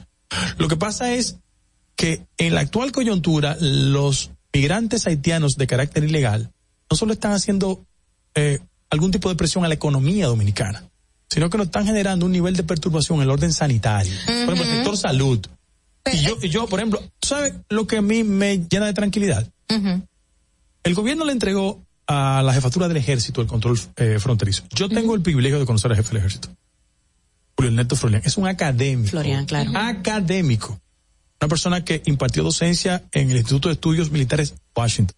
Ultra preparado. Así es. Además de una lealtad haitiano con más responsabilidad. Sin ofender a nadie. Con humildad. Sin conculcar a nadie. Pero eso es un drama. En, en el tema de salud, bueno, eh, este año ya llevábamos 300 y pico de miles de millones en, pacientes, sí. pacientes en general haitianos y la mayoría parturientas Parturientas. haitianas. Pero volviendo al tema del clientelismo, eh, Guido, antes de que te nos vayas, eh, lo- muchos sen- senadores, congresistas han mencionado ahora mismo con el tema del barrilito que si no es con el clientelismo ellos no ganan. Estaban diciendo, ¿cómo le vamos a ganar a personas que ya tienen muchísimo tiempo repartiendo dentro de la Cámara a, a grupos de personas si no hacemos uso del dinero que nos dan? Y, y Bueno, dicen, de- de- si no repartimos, no ganamos. No, o si no repartimos, no seguimos con personas a nuestro favor. Yo no comparto esa idea. Mira por qué. Ningún líder político dominicano trascendental ha sido excitado que ese proceso como arritmo el desarrollo político dominicano ha provocado la idea de que en muchas demarcaciones hay políticos emblemáticos que sin una idea en su cerebro han sido electoralmente exitosos. Pero ¿cuál ha sido el problema? Que no han trascendido. Hay una demarcación, yo no, ya yo no le pongo apellido a las cosas, pero hay una demarcación en el este del país muy importante por su potencial turístico que tuvo una personalidad, una personalidad que fue exitoso en el ámbito del Senado. Muy bien. Pero cuando quiso dar un salto de su éxito al Senado, una candidatura nacional, hizo campaña distribuyendo pollo, huevo y cerdo. Sí, la El tema sociedad la les reaccionó. ¿Qué quiero decir con esto? Los senadores exitosos desde el punto de vista electoral no han sido por la fuerza del dinero. Yo no creo que Milagro fue senadora muchas veces aquí por dinero. Es más, Yo no creo que Faride ganó por dinero. Claro, claro. Yo no creo que el el, el mismo presidente, el mismo presidente. Antonio Taveras ganó, Ganó por dinero. Yo no creo que Luis llegó a la presidencia por dinero, porque quien tenía dinero era otro. O sea, Exacto. eso es relativo. Pero también hay contextos, por ejemplo, en estos casos, y en el caso del distrito, en el caso de, de otras provincias más pobres del país, no ocurre lo mismo. Ahí quien más dinero tiene es quien sale con la candidatura eh, senatorial o de diputados. Eso es relativo. Mira por qué. Si la obra de gobierno y el liderazgo social, las figuras emblemáticas allá, conectan con la población, al final de la jornada la gente vota. Claro. Yo, yo te voy a dar dos ejemplos, si tú me lo permites. Por favor. Yo eh, voy a una demarcación que me dan siempre responsabilidades políticas allá. Más por la relación de amistad. A mí me dan la tres aquí, pero yo voy más por relación de amistad. Yo hablo de la hermana República de Cotuí. Ok. Hermana República. El alcalde se llama, aprovecho la oportunidad para saludarlo porque el tema de salud y perdió su esposa recientemente. Eh, condolencias. Ñeñe. ¿Verdad? Él se llama Bienvenido a la Sala, pero nadie lo conoce por ese nombre. ¿Sabes que en los pueblos le ponen? Sí, claro. Es el político más exitoso en Cotuí. Nunca pierde. Y tú vas a la casa de Ñeñe y no hay para darte un jugo de, de, de- de zapote. Ay, ay, ay. Político exitoso en una demarcación donde todo el mundo que sabe que la fuerza del dinero es fundamental. Te doy ese ejemplo. Y yo te qu- que aquí en la capital Faride no es la que tenía más dinero. No, claro, eso lo sabemos. José Horacio Rodríguez ganó aquí en la 1 y no tenía dinero. Pues no- Así eso- oye, lo que pasa es que hay que tener destrezas, conexión y vincularse con la gente. Eh, Guido, el expresidente Danilo Medina, que antes no hablaba cuando estaba enfrente de, del gobierno, ahora sí habla mucho, dijo que el pueblo se cansó del bienestar que le generaba eh, eh, el gobierno que tenía en ese momento y por eso ha ganado el PRM. ¿Crees que el pueblo se cansó del bienestar? Eh, Yo tenía una profesora de literatura Teresita que me hablaba del lapsus linguis. Yo pienso que eh, Danilo Medina, de verdad, él hacía más referencia a su entorno y al bienestar de su entorno que al resto de la sociedad dominicana. En ningún país del mundo, derrota electoral, inclusive en Estados Unidos hay una famosa frase que se llama Read My Lips, de un político importantísimo que dijo, no voy a poner más impuestos, y lea mis labios. Y cuando subió el gobierno puso impuestos y lo derrotaron. Y tú viste a Clinton en medio de un acoso ético sobre su vida privada y sexual y la gente votó por él porque la economía norteamericana creció en dos dígitos. Es una locura. Eh, los políticos, y, y ahí hablo en términos generales, somos muy propensos a perder las perspectivas de la realidad y creemos a veces confundiendo nuestra realidad con la realidad de la sociedad dominicana. O sea, usted estaba en Eso este tiene sector. también mucho aquí, que ver con el entorno. a ocho El- minutos de aquí, aquí hay barrios que no tienen servicios Sí. sociales fundamentales. O sea, no confundan la ilusión carro, avenidas asfaltadas, con lo que pasa en el país. Calles estrechas, que no cabe nadie, imagínense, una, la manera en que viven. Bueno, tomando también con esto que, que No me han dejado hablar, no me han de- dejado hablar. No te preocupes, vas a hacer huelga, no te preocupes. Eh, eh, Carla hablaba de, de lo que eh, decía el presidente Danilo Medina con relación, en referencia incluso, eh, él habló de la victoria que tuvo el Partido de la Liberación Dominicana en el colegio, em, en, en la asociación de profesores que, que y de recuerdo que después de esto usted hizo un comentario llamando la atención del partido de gobierno porque perder una base como el, el colegio el La Asociación Dominicana de Profesores. la ADP eh, eh, ref- eh, representaba una debilidad para el gobierno como tal Va- vamos por partes. Mira, Ajá. el PLD está en una lógica de inflar pequeñas batallas para alentar a su ejército. Pero la ADP tiene qué? miles de, de- 106 Ajá. mil profesores. Pero vamos por partes. Mira, el PLD tiene un problema de fragmentación interna. Un político que era Danilo, alentar a sus tropas, consolidarlas a su alrededor porque ese mercado está dividido entre Leonel Fernández y Danilo Medina. Claro. Claro. ¿Qué pasó en el partido, el de nosotros? es ahí va la pregunta que como la mecánica de lo institucional no está funcionando con la velocidad ideal, se desatendieron los frentes de masas y agendas particulares se impusieron al interés colectivo. Y eso ¿A nos qué le conduce... llamas agendas particulares sobre interés colectivo? No, porque tiene que haber un solo candidato, había cinco. Entonces, se unificaron a lo último. Dentro del ADP, usted dice, Exactamente. ¿verdad? Claro. Eso es un llamado de alerta a transformar la forma de hacer política internamente en el partido. Ahora, el PLD siempre va a construir una imagen ideal en las redes sociales y en los medios de comunicación por el capital económico que tiene en esa dirección. O sea, el PLD se robó tanto dinero que se puede ir 10 años fuera del gobierno, 20 años y financia las políticas de comunicación. No es el caso de ustedes, pero yo, yo tengo documentación de periodistas en este país que eran, que tenían compañía de inspección de construcción de hospitales. ¿En serio? Y por, la- y por- y por la- en los programas. Ay, ay, ay, Do- ay, Oh, wow. documentación ahí. Entonces, Oh, wow. frente a eso, y ustedes saben que yo me refiero perfe- perfectamente. Entonces, frente a eso, nosotros tenemos que tener mucho cuidado en la actuación. El gran desafío de nosotros como gobierno, y yo defiendo el cambio 100%, eh, está en dos direcciones. Insertar la mayor cantidad de compañeros y compañeras en la gestión pública, eso es importante, eso es válido. Ahí va también otra de mis preguntas, de la demanda de, de- de- de- Y lo, y lo no, otro, no, la y lo base. otro también es hacer una gestión de gobierno que impacte tanto en la sociedad que la gente entienda que lo mejor que le pasó a este país, como entiendo yo, fue salir del Danilo Medina y del PLD. Eh, vamos a hacer comparaciones. Yo sé que andamos rápido, pero vamos a hacer Antes, antes de que. Mauvie me mate. En el caso, en el caso de, de las masas del PRM que todavía están manifestando de que no han conseguido empleo, de que participaron en, en, en, Y que en el proceso que- y que tienen que darle empleo porque trabajan. porque to- Mira, ahí entra el, que no el go- el gobierno asumió la rienda del Estado en el marco de una crisis sanitaria, crisis económica. Ajá. Esa es la verdad. Y el proceso ha sido paulatino. Yo hubiese esperado un mayor nivel de velocidad. Pero hay un tema de carácter financiero. La desvinculación implica resarcir financieramente a muchas personas. Y yo hablaba con un amigo senador que me dijo, bueno, no hay problema, vamos a ver la nómina aquí. Para nosotros reparar a lo que tenemos que cancelar, tenemos que buscar 500 millones de pesos. Y yo, ¿pero pero cuánto dinero? Ese. Entonces, el ese salario que tenían y los años que tenían. Sí, sin embargo, yo quiero aprovechar esta oportunidad para decir lo siguiente. Cualquier enmienda, mejoría, reclamo que se le haga a la gestión gubernamental, no es en el ánimo de retrotraer al partido a las viejas prácticas fratricidas de hace 30 o 40 años. Claro. O sea, yo voy a defender el gobierno contra viento y marea. Una gente como yo que no tiene interés de ocupar un puesto público porque yo estoy en otra cosa. O sea. Ya yo, lo estuviste también. Yo soy a todos y compañeros del partido van a mi casa, me llaman, me buscan. Y yo tengo una tarea que es el tema del combate a la corrupción. Cuando la gente me decía a mí, Guido, no es posible que Jean Alain cayera preso. Oye, llevo un expediente y está preso. Eso no es verdad que era, que era imposible. Cuando me decían, no, pero contra Cáceres no se puede hacer nada, que es jefe de la Guardia Presidencial. No, está preso.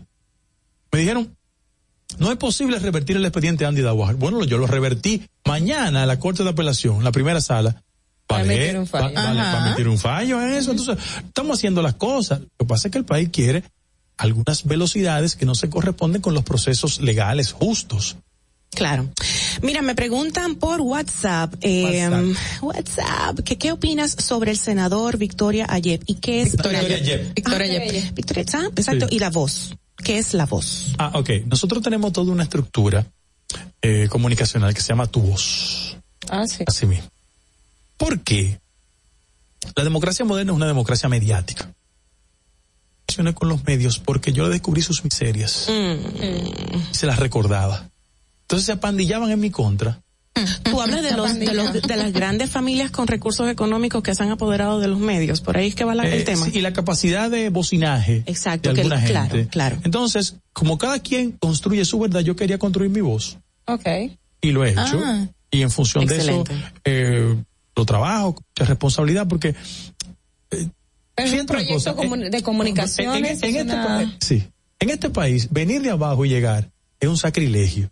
Siempre hay una impugnación. Entonces yo, eh, que no vengo de sectores exquisitos de la sociedad dominicana, ¿no? ¿Verdad? Ni, de, de- de franjas perfumadas. Pero tienes un padre con una historia Ah, maravillosa. pero, pero ¿quién era mi papá? Ajá. Me aparó mi. Exacto, Eh, entonces, siempre ellos tienen una impugnación. El más enconado de mis contrarios no creo que me impugne por en términos de mi formación. Eh, pero hacen todo tipo de impugnación y por eso construí ese proyecto que se llama Tu Voz. Lo de Victoria Yep, eh, Exacto. el informe ese- presentó, eh, bueno, ustedes me imagino Sí. que claro. ¿Qué, qué opinión te merece? no. Los 500 millones de pesos adjudicados a las empresas a las cuales representa Victoria Yep desde el 2020 para acá. La condición de funcionario público es incompatible. Solo es compatible con la docencia universitaria. Con otras actividades no se puede compartir. A tal punto de que es una limitación consignada en la Constitución de la República. Innegable que ese senador tiene vínculos hace 30 o 40 años con el sector de las medicinas. Y yo espero y aspiro que cualquier tipo de negociación sea dentro del marco de la mayor transparencia posible que no afecte los aspectos legales de su actuación. ¿Tienes algo más que decir? Dilo, Sí, Lo que pasa es que el, el tema. Madeli, Madeli, tenemos que aprovechar a Guido, está aquí con nosotros.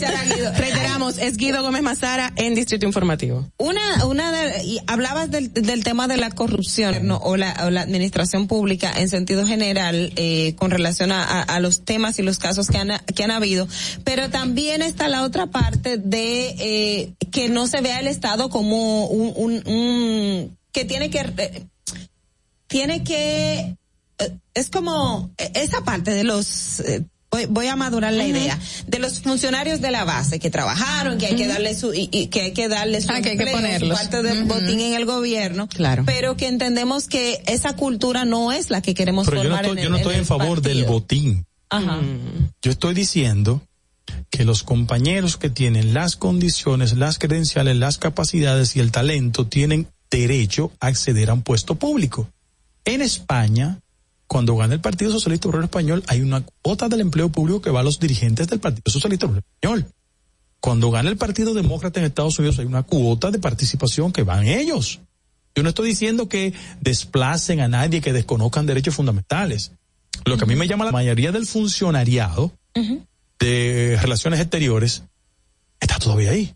Y la pregunta es la siguiente, o sea, ¿y los compañeros que tienen la formación, la Mm. preparación, la, tienen capacidad? tienen Ah, pero hay un tema de los funcionarios de carrera No, que se pero- no, hay eso. hay una cosa de funcionarios de carrera y otro a la carrera. Pero ahora, yo siempre he dicho que el PLD tuvo tiempo de prepararse ¿eh? y todo el que estaba ahí durante Claro. 20 años se preparó y tiene las condiciones, pero porque ellos se pudieron preparar porque estaban ahí adentro. déjame darte un dato, ¿cómo es posible que existieran 47 vicecónsulos en Nueva York? ¿Dónde está la preparación? ¿Eso es perturbar la administración pública?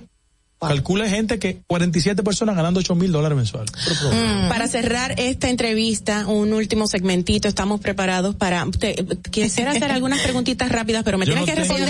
¿Sí o me no? tienes que responder. Yo, yo no. tengo temas prohibidos. Rápido, rápido. pero es chévere. Necesito tu Bien, sagacidad bien, ahí. bien. ¿Qué significa para ti Ciudad Nueva? Ah, esa es mi raíz. Um, Fabricio Gómez Mazara, A mi hermano del alma. Luis Abinader, Yo pienso que es una gran esperanza que tiene el PRD, PRM.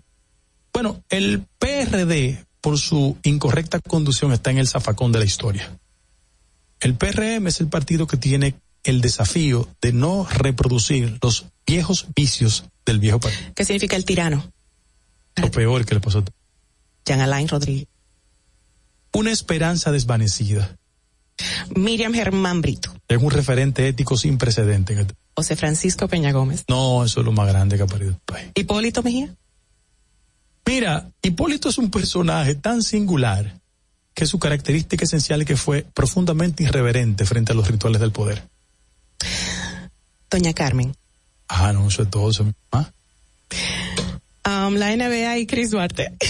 Ese, y además tengo mi queja porque salió con un uniforme del Licey. pero, pero eso es lo mejor que le va a pasar a los dominicanos en la NBA. Quiero que veas esta imagen. ¿Qué significa Don Maximiliano? Papá, eso es un referente para mí, pero ahí se lo iban a llevar preso para la victoria. Pero es tu todo. Todo, todo. La gente que se pregunta por qué yo soy como soy, tiene que mirar esa foto. Claro, claro. Yo soy un, yo soy un rebelde. Eres un rebelde, pero con, con causa. Con causa, Con causa, causa, muy grande. causa. eh, y hay que recordar, entrar en contexto a la nueva generación. Don Maximiliano fue eh, asesinado por la CIA en Bruselas. Hay un libro, déjame irte como último dato, Reinaldo Pared. Sí. La última conversación que tuvimos y su esposa me lo recordó en la funeraria. Sí. Era que él había leído el libro sobre mi padre. Ah, qué bonito. Hay que Creo que buscar leí- eso. leí una crónica de ese Sí. libro. Y creo para que- cerrar este segmento, ¿qué significa para ti? Mm, me imagino la respuesta. Tu hijo Maximiliano. Eh, bueno, yo la respuesta que siempre le doy a la gente es que ningún ser humano está preparado para ver a su hijo morir. Así es. Ido, eres una persona, eres un referente en la historia política dominicana y nos sentimos muy orgullosos, a pesar de tus altos y tus bajos, los impases que como todo ser humano podríamos tener. Te admiramos mucho y te respetamos. Mi papá que en paz descanse, te admiraba muchísimo y te veía todos los días y siempre conversábamos eh, todo lo que exponían ahí. Eh, de verdad, te felicito por lo que has logrado y seguirás logrando. Gracias, gracias. Repito, a las cinco damas y a los dos. Mazara con nosotros en Distrito Informativo. Tremenda entrevista. Gracias por estar con nosotros. Volvemos. Atentos, no te muevas de ahí. El breve más contenido en tu Distrito Informativo. En Banreservas hemos apoyado por 80 años la voluntad del talento dominicano, identificándonos con sus más importantes iniciativas, para que quienes nos representan siempre puedan mostrar lo mejor de nosotros.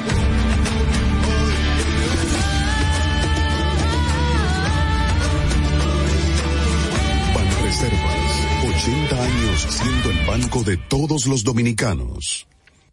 Si quieres participar en el programa, envíanos tu nota de voz o mensaje escrito al WhatsApp 862-320-0075. 862-320-0075. Distrito Informativo.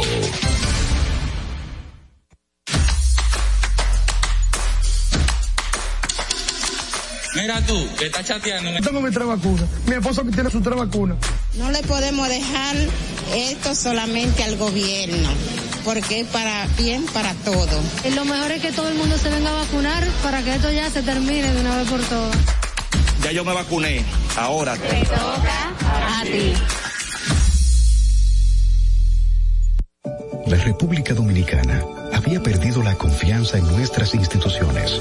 Por los dominicanos y dominicanas, esta administración ha asumido el compromiso de abrir las puertas de la transparencia, de la integridad y del control. Es por eso que la Contraloría General de la República Dominicana ha implementado nuevos controles para llevar eficiencia y garantizar la buena ejecución de los fondos públicos. Conoce más en www.contraloría.gov.do. Gobierno de la República Dominicana. Disfruta de nuestro contenido en tus podcasts favoritos. Encuéntranos como Distrito Informativo en Spotify, Apple Podcasts. Ahorrar para poder avanzar. Se siente así. Ahorrar porque se quiere progresar. Se siente así. Ahorrar para tranquilo yo estar. Se siente así y así. Qué bien se siente ahorrar. Cero de oro de APAP. Que con 500 pesos tú podrás ganar. Ahorrar se siente muy cool y cuando ganas, mucho mejor. Cero de oro, 10 apartamentos y cientos de miles de pesos en premios. Cero de oro de APAP, el premio de ahorrar. ¿Viste qué rápido? Ya regresamos a tu Distrito Informativo. De regreso a nuestro programa Distrito Informativo. Agradecemos el reporte de cada uno de ustedes. Gracias por permanecer con nosotros en sintonía. Distrito Informativo a través de la Roca. En el día de hoy, don Víctor Félix de Municipalidad Global. Saludos. Qué bueno Hola, verlo. buenos Siempre días. es tan grato recibirlo. Buenos Viene días. con tanta energía chula que nos encanta, ¿verdad? Soy un ciudadano feliz. Amén, Ay, qué amén, bueno. ¿Cómo Y bueno, ustedes, chicas? Bien, todo, todo súper bien, contentas de La- la- recibirte. encontré la silla caliente aquí. Ay, ay, ay, ay. Nuestro amigo, doctor Guido Gómez. Te sentaste justo después que se fue don Guido Gómez Mazara. Mira, pero muy bonita entrevista, ¿te Sí, gustó? un amigo nuestro de muchísimos años. Así es, así es. Eh, yo estudié junto con su hermano Fabricio. Yo también, yo también en el colegio. Nosotros estuvimos en la universidad. Oye, eso. Pero somos grandes amigos de, Qué de la bonito, familia qué comunes. chulo. Tenemos muchos amigos comunes. Claro, son contemporáneos por todos los lados. un poquito más que yo. este, mm, ciudad, ciudades portuarias es el tema que nos compete en el día de hoy.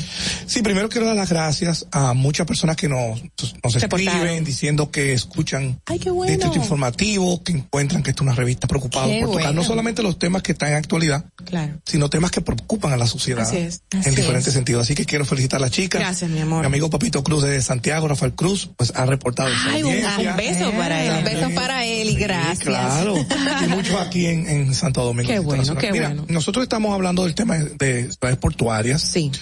Sabes que nuestros temas siempre están en torno a las ciudades. Sí. Nosotros no somos la excepción. En República Dominicana tenemos 18 puertos ocho puertos están en, están concesionados con alianzas privadas, pero hay diez que siguen operando bajo control del gobierno.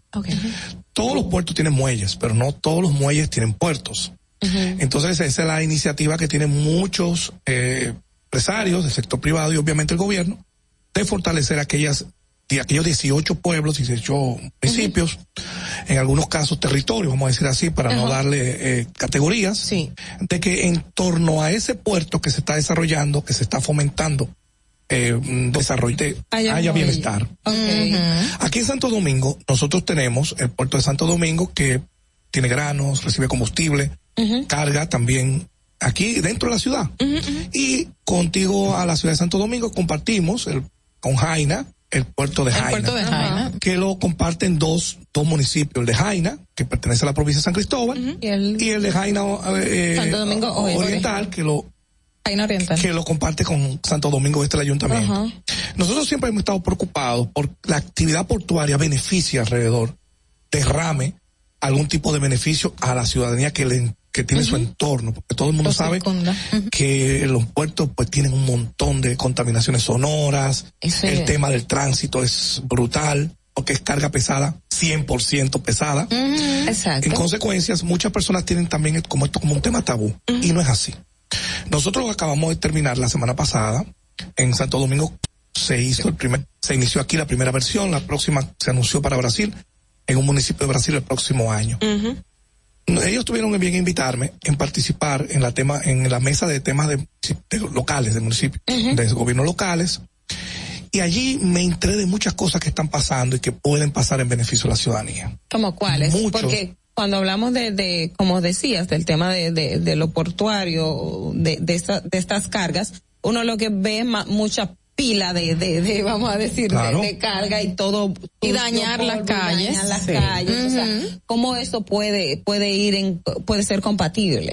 Nosotros tenemos una debilidad. La primera es muelle. No se no le llega directamente nada al ayuntamiento. O sea, nada. o sea, que la población no se beneficia de eso. No, son actividades directas con el gobierno, son impuestos nacionales, como el tema de las aduanas, las portuarias, los permisos por uso de, de aproximación de puertos, de arrimo, etcétera. Todo ese tipo de, impuestos, pero los recibe el gobierno central.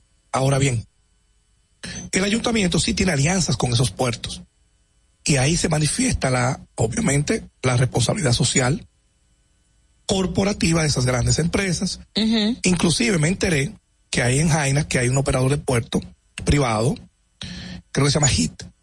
Cuando se rompe un tubo, se quema un transformador o algo, ellos no llaman ni al ayuntamiento ni de sur, llaman a la HIT. Entonces parece que ellos tienen una especie de burbuja allí y ellos colaboran en estos problemas sociales que hay con el tema de las escuelas, las juntas de vecinos. Ah. O sea, se ha convertido en una dinámica. Que al final dan respuesta. Bastante beneficioso. Ahora, no es lo correcto. Lo correcto fuera que sea el ayuntamiento, el gobierno local, que enfrente esos requerimientos. Que se encargue, Que enfrente esos problemas, pero el tema del recurso, pues ahí, ahí se manifiesta. Está ayudando en que, en el tema del transporte. ¿Qué están haciendo? Ya. No sé si se dieron cuenta que hace un par de semanas, el día 25, específicamente la semana pasada, empezó un plan piloto a nivel mm, de movilidad de carga en el Gran Santo Domingo. Que no hemos visto que haya sido completamente llevado a cabo. Está, se están tomando eh, mediciones partiendo de unos indicadores que ellos están, establecieron. Esto es un plan que viene de hace mucho. No es un plan de, ni de este gobierno ni del anterior. Siempre ha habido esa preocupación. Ahora, todo ese ticlado, ¿verdad? Hace seis, siete meses se juntaron después del tema de la pandemia, que se flojó un poquito, y han preparado un plan piloto para ver cómo se mueve esta carga. Ha dado resultados favorables a prima fase, sobre todo por áreas como la del Malecón, la avenida John F. Kennedy, ha contribuido bastante porque los, camiones pesados han tenido que tomar circunvalación.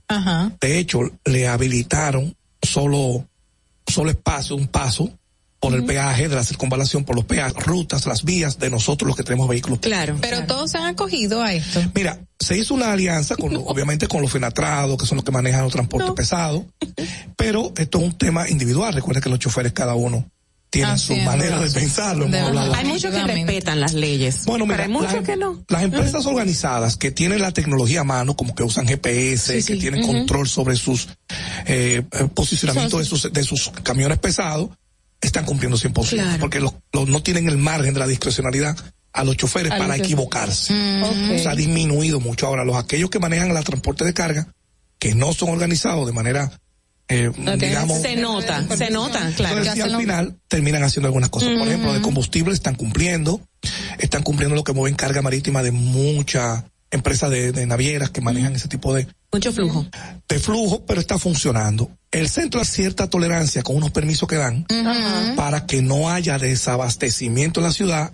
Hay camiones de dos ejes y de tres que pueden llegar a su destino, como los centros comerciales, los, supermercados, las grandes tiendas, necesitan un flujo de, de despacho de mercancía y sobre todo los combustibles que tienen una hora para despachar en la refinería. Y entonces eso también nos ubica en un horario de 24 horas moviéndose por la capital los camiones de combustible. Pero el plan piloto va a arrojar una gran cantidad de datos que van a ser importantes para, para el funcionamiento posterior. Ahora, en el muelle, nosotros en los puertos, hay una gran ventaja que es la que yo quiero aprovechar para que se beneficie la ciudadanía y llamar la atención en distrito informativo de que tenemos que tomar esa línea para beneficio al ciudadano común. Se está promoviendo un hub, un hub logístico aquí en el distrito, eh, perdón, en el, muelle de Jaina. El, un hub es un eje, esa es la palabra en traducción literal. Un punto de distribución. todo se mueve alrededor de ese eje. ¿Qué se persigue? Nosotros hemos tenido muchos problemas con el desabastecimiento en la región porque los contenedores que venían de China se quedaron en el Pacífico en medio de la pandemia, se quieren ir vacíos. Ajá. Entonces no hay suficiente mercancía. Eh, transporte, para mover las mercancías. Por eso los fletes han subido muchísimo. Ya. Sufrimos un desabastecimiento de muchos productos que ustedes no lo han podido apreciar porque no son de uso diario, pero se han disparado el precio impresionante. ¿Cómo qué? Mucha materia prima, por ejemplo, el plástico, que se, que todo lo que se fabrica con plástico pues, ha subido bastante. Las telas y algunos tipos de alimentos que son alimentos para nutrición.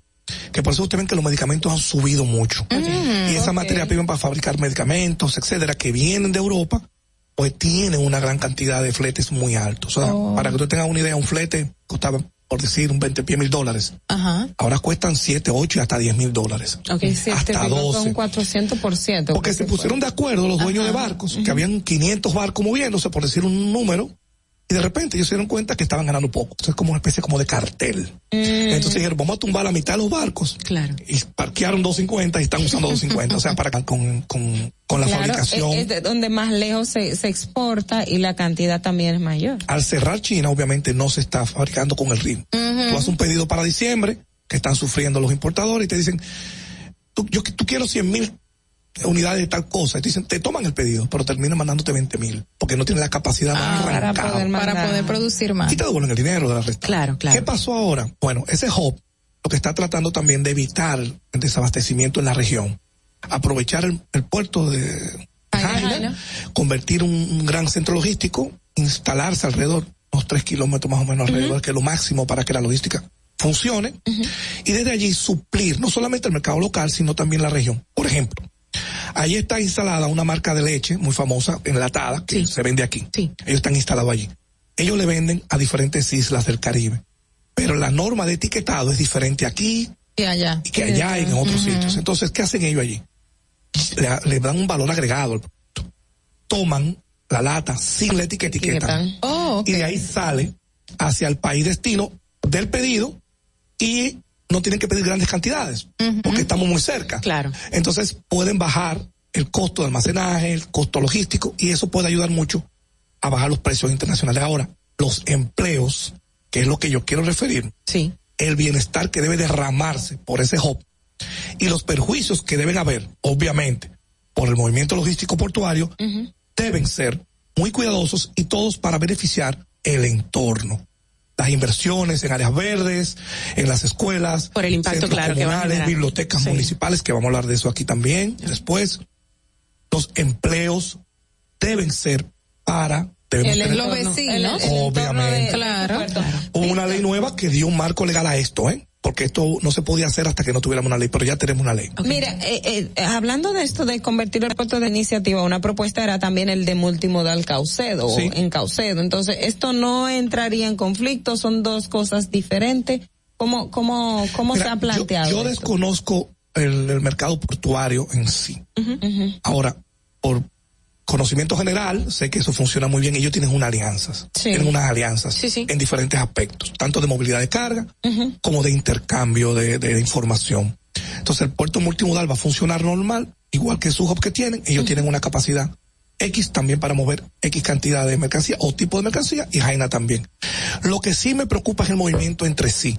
Porque se mueven más cargas entre ellos. Sobre todo que lo que mueve del puerto multimodal atraviesa hacia Santo Domingo también, porque son de otros destinos.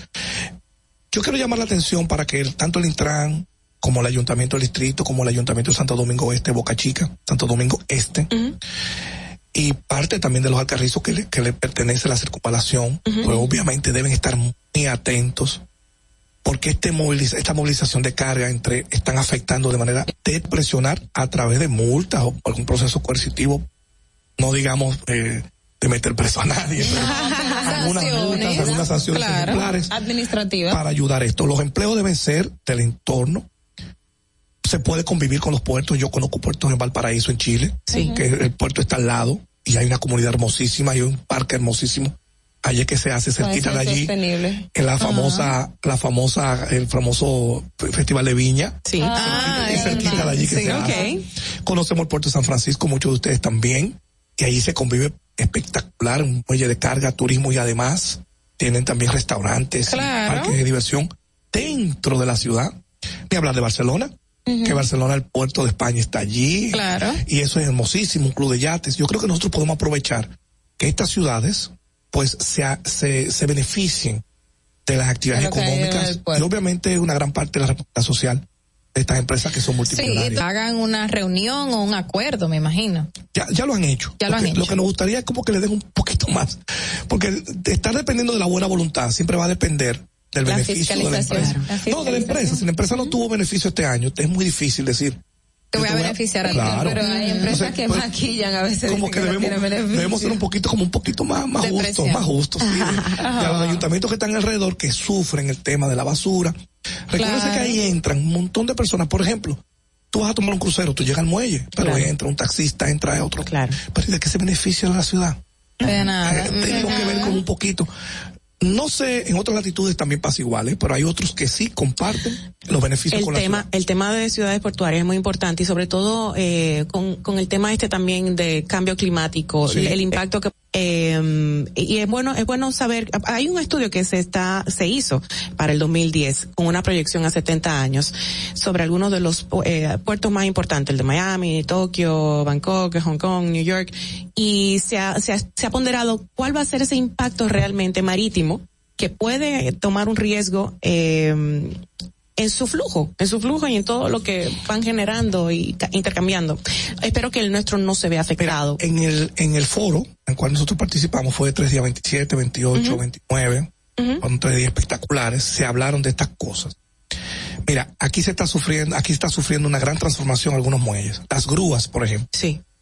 Son eléctricas. Estoy hablando de una grúa que cuesta 16, 20, 22 millones de dólares. ¡Qué rico! Entonces, hacer transformación en estos puertos cuesta mucho dinero. Claro, hay que hacer una inversión. El calentamiento global, el uso de energías no renovables.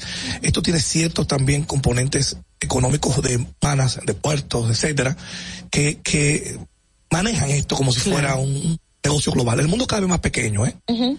Cada vez más nos dimos cuenta con la pandemia. Así es. Cerramos el mundo cuando tú pensabas que eso no podía pasar en China, que no podía pasar aquí, pues empezó en China y a los 45 días le llegó a República Dominicana. o sea que esa es la realidad. Por eso, es. estos cambios que se van a producir, hay que admitir que el Distrito Nacional con la alcaldesa están participando de manera activa en esto. ¿eh? Qué bueno. Ustedes saben que no, que hay que ser al pan pan y al vino Que se extiende en otras localidades, no solamente en el distrito. En, en, Santo Domingo, uh -huh. eh, Boca Chica también, okay. y Santo Domingo Oeste, con el alcalde de Andújar también están haciendo un lo, trabajo lo correcto, okay. están presionando.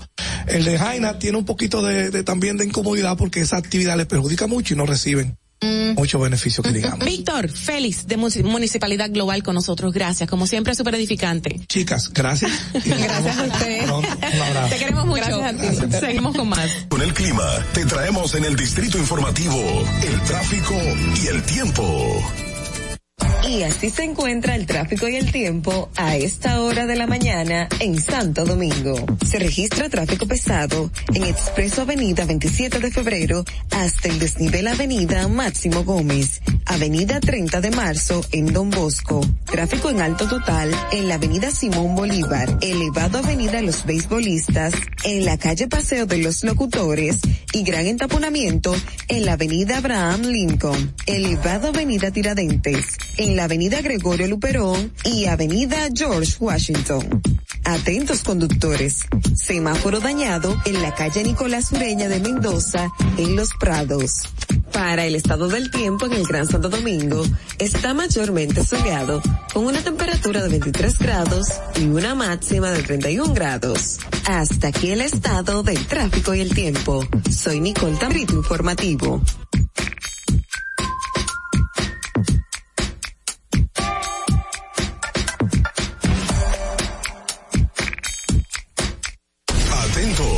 Te muevas de ahí. El breve más contenido en tu distrito informativo.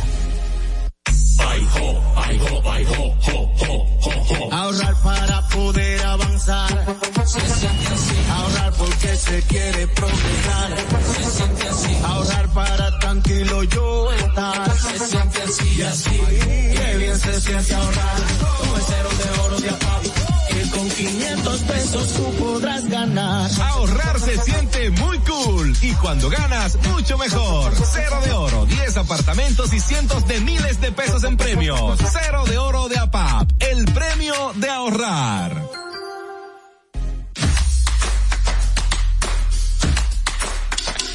Venga, vacunate. Yo tengo mi tres vacunas. Mi esposa tiene sus tres vacunas. No le podemos dejar esto solamente al gobierno, porque es para bien para todo. Y lo mejor es que todo el mundo se venga a vacunar para que esto ya se termine de una vez por todas. Ya yo me vacuné. Ahora. Te toca a ti. Estamos en YouTube. Disfruta de nuestro contenido. Suscríbete, dale like y comenta. Distrito Informativo. La República Dominicana había perdido la confianza en nuestras instituciones. Por los dominicanos y dominicanas, abrir las puertas de la transparencia, de la integridad y del control. Es por eso que la Contraloría General de la República Dominicana ha implementado nuevos controles para llevar eficiencia y garantizar la buena ejecución de los fondos públicos. Conoce más en www.contraloría.gov.do. Gobierno de la República Dominicana. Ahí mismito donde estás. O tal vez aquí, recostado bajo una mata de coco. O en la arena tomando el sol. O dentro del agua, no muy al fondo. O simplemente caminando por la orilla. Ahí mismo, abre tu nueva cuenta móvil BH de León. 100% digital y sin costo. La creas en minutos con cero pesos desde Móvil Banking Personal. Ábrela donde quieras. Solo necesitas tu celular. Banco BH de León.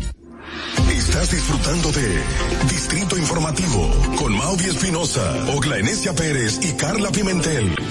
Uno ve televisión, busca entretenimiento, algo con que identificarte y que te dé un buen momento. Hay tantas cosas en el mundo, demasiados inventados, pero ¿dónde veo lo mío? Lo de los dominicanos. Y a ese mismo punto hemos venido cayendo para el mejor contenido. Baja Dominican Network. Seguro que si lo bajas inmediato te vistes hay obra conciertos musicales, religiosos y noticias. Pero ¿acaso sabes tú que es realmente adictivo en esta comunidad su contenido exclusivo? Oye, lo mejor de ahí para que lo tengas siempre puesto es el servicio limosina que ofrecemos yo y Ñeñe. ¿Cómo que eso es lo más duro? Estoy seguro que tú has visto. El programa de los compadres con Correa y con Ñonguito. Perdónenme muchachos que les dañe el momento. El mejor programa de ahí. Con Santo y el recuento. Si yo bajo la aplicación, a tú te de los guatamientos. Si tú eres dominicano, baja Dominica Network. En Banreservas hemos apoyado por 80 años la voluntad del talento dominicano, identificándonos con sus más importantes representan, siempre puedan mostrar lo mejor de nosotros.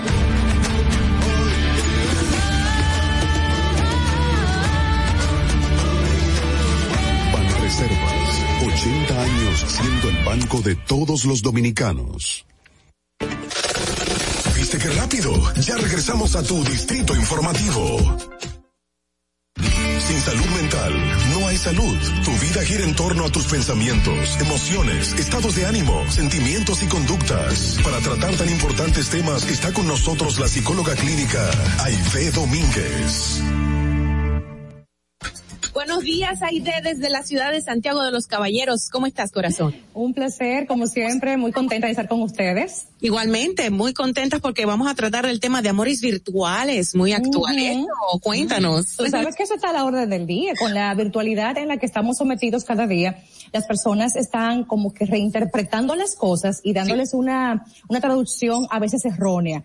Es válido que te atraiga a alguien de forma virtual, pero claro, ahora de ahí el vestido, mentalmente hablando, y le hagas y le hagas ficción, papá de mis hijos, mamá de mis hijos, bueno, ya eso es mucho, demasiado. Pero se han dado los casos. Exacto. Se han dado, pero, pero, ¿qué pasa? Que hay gente que se enamora solo por la red, hay gente yeah. que hace planes solo y que cree que lo que vio en la red o lo que han mensajeado, eso es válido y suficiente para eh, justificar que se unan. Y no, hay, falta mucho más. Ahí estamos hablando de parejas que se conocieron por la web, por una red social y decidieron entablar una relación a través de, de esa plataforma.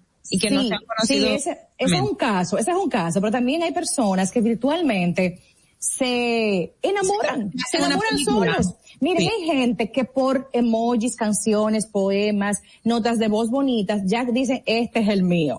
Ajá. Sobre todo las mujeres.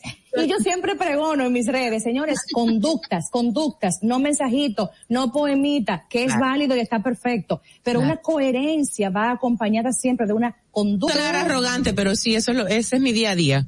Mucha gente se, se me acerca por las redes y, sí. me, me, tiran flores y, pero gente fija, o sea, tengo un grupo de gente que todos los días. Oh, y, ah, Mauvis Fan Club. Fan pero, pero no pasa de ahí, o sea, obviamente. Eh, hay que ser cauteloso, hay que ser cauteloso, Mauvie, sí. sí.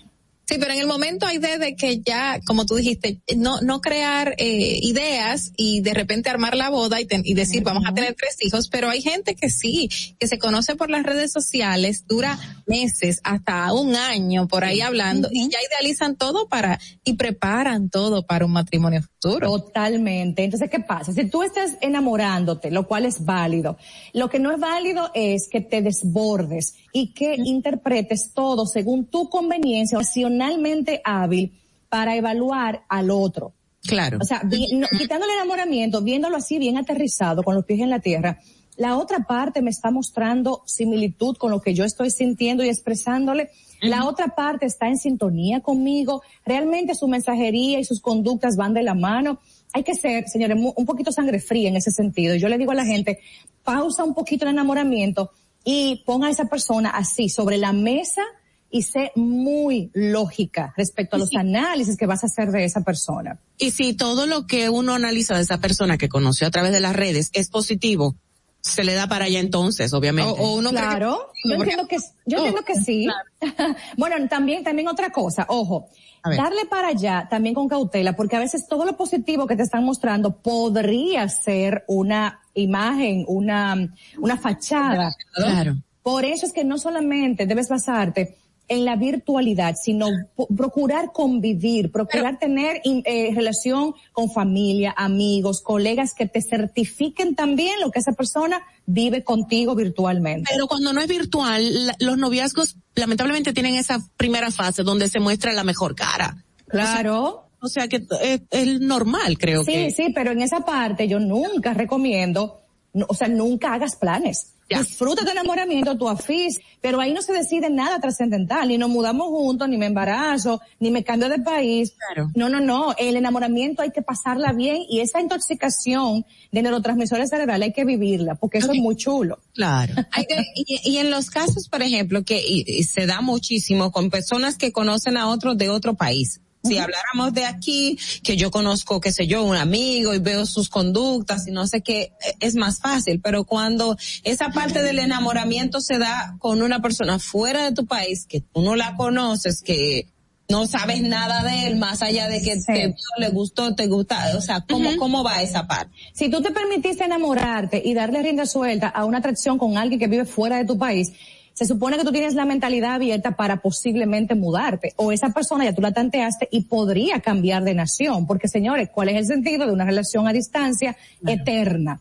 Hay muy poca gente que puede con eso. No todo el mundo puede con eso. Entonces tienes que estar sensata y sensato contigo. Yo puedo vivir con alguien a distancia o esto es temporal, haremos planes. Yo le vi ya la actitud de poder hacer su modificación si se, si se aplica. Mira, si la gente está con compromiso real, se puede, porque yo conozco una pareja que él se fue a estudiar a México y duró cuatro años y hoy en día ya tienen casi 30 años de casados. qué belleza, qué belleza. Sí, sí se puede. Y también yo he conocido personas que se enamoran por las redes y tienen relaciones bonitas, que se, que se comprometen, que realmente estaban buscando esa otra parte. Y si fue por las redes que se impactaron y después concretizaron en la vida real, pues enhorabuena y que sean felices. Aide Domínguez con nosotros, ¿cómo te podemos contactar rápidamente? Claro que sí, la psicoseca está ya con el psicocelular disponible siempre por WhatsApp. siempre por WhatsApp, 809-777-5233 para atenderles en todo el mundo y por supuesto presencial en Santiago. Un placer recibirte, corazón. próxima. Bye bye, mi amor, bye bye. Señores, gracias por la sintonía. Tenemos que finalizar así este programa. Chicas, gracias. A ustedes. Gracias. Qué, programa tan interesante, ¿cierto? Muy bueno. Increíble. Bueno, mañana nos reencontraremos a partir de las 7 de la mañana. Eh, créalo, a las 6 de la mañana ya están abiertas las calles y nosotras estaremos desde tempranito para aquí, por aquí, para brindarles lo mejor. Vamos a dejarlo con una canción muy chula. Eh, es un tal arreglo y sobre todo la parte de los metales y él es maravilloso. Me, me, refiero a Phil Collins con Easy Lover. Será hasta mañana. Chao, chao. Bye.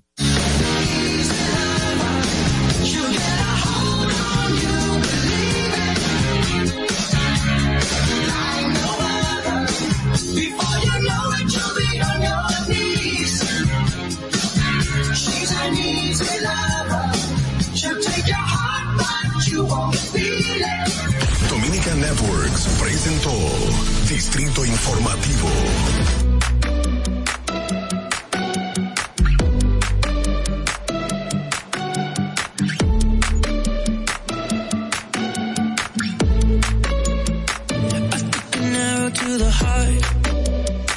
I never kissed a mouth that tastes like yours.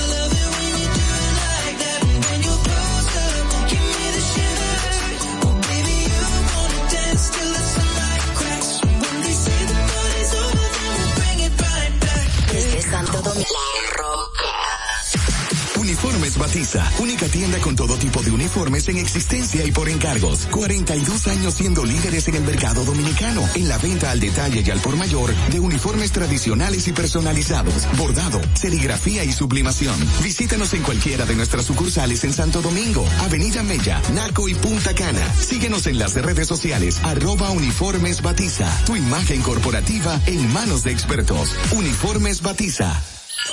Vive la esencia de la música. Recuerdos.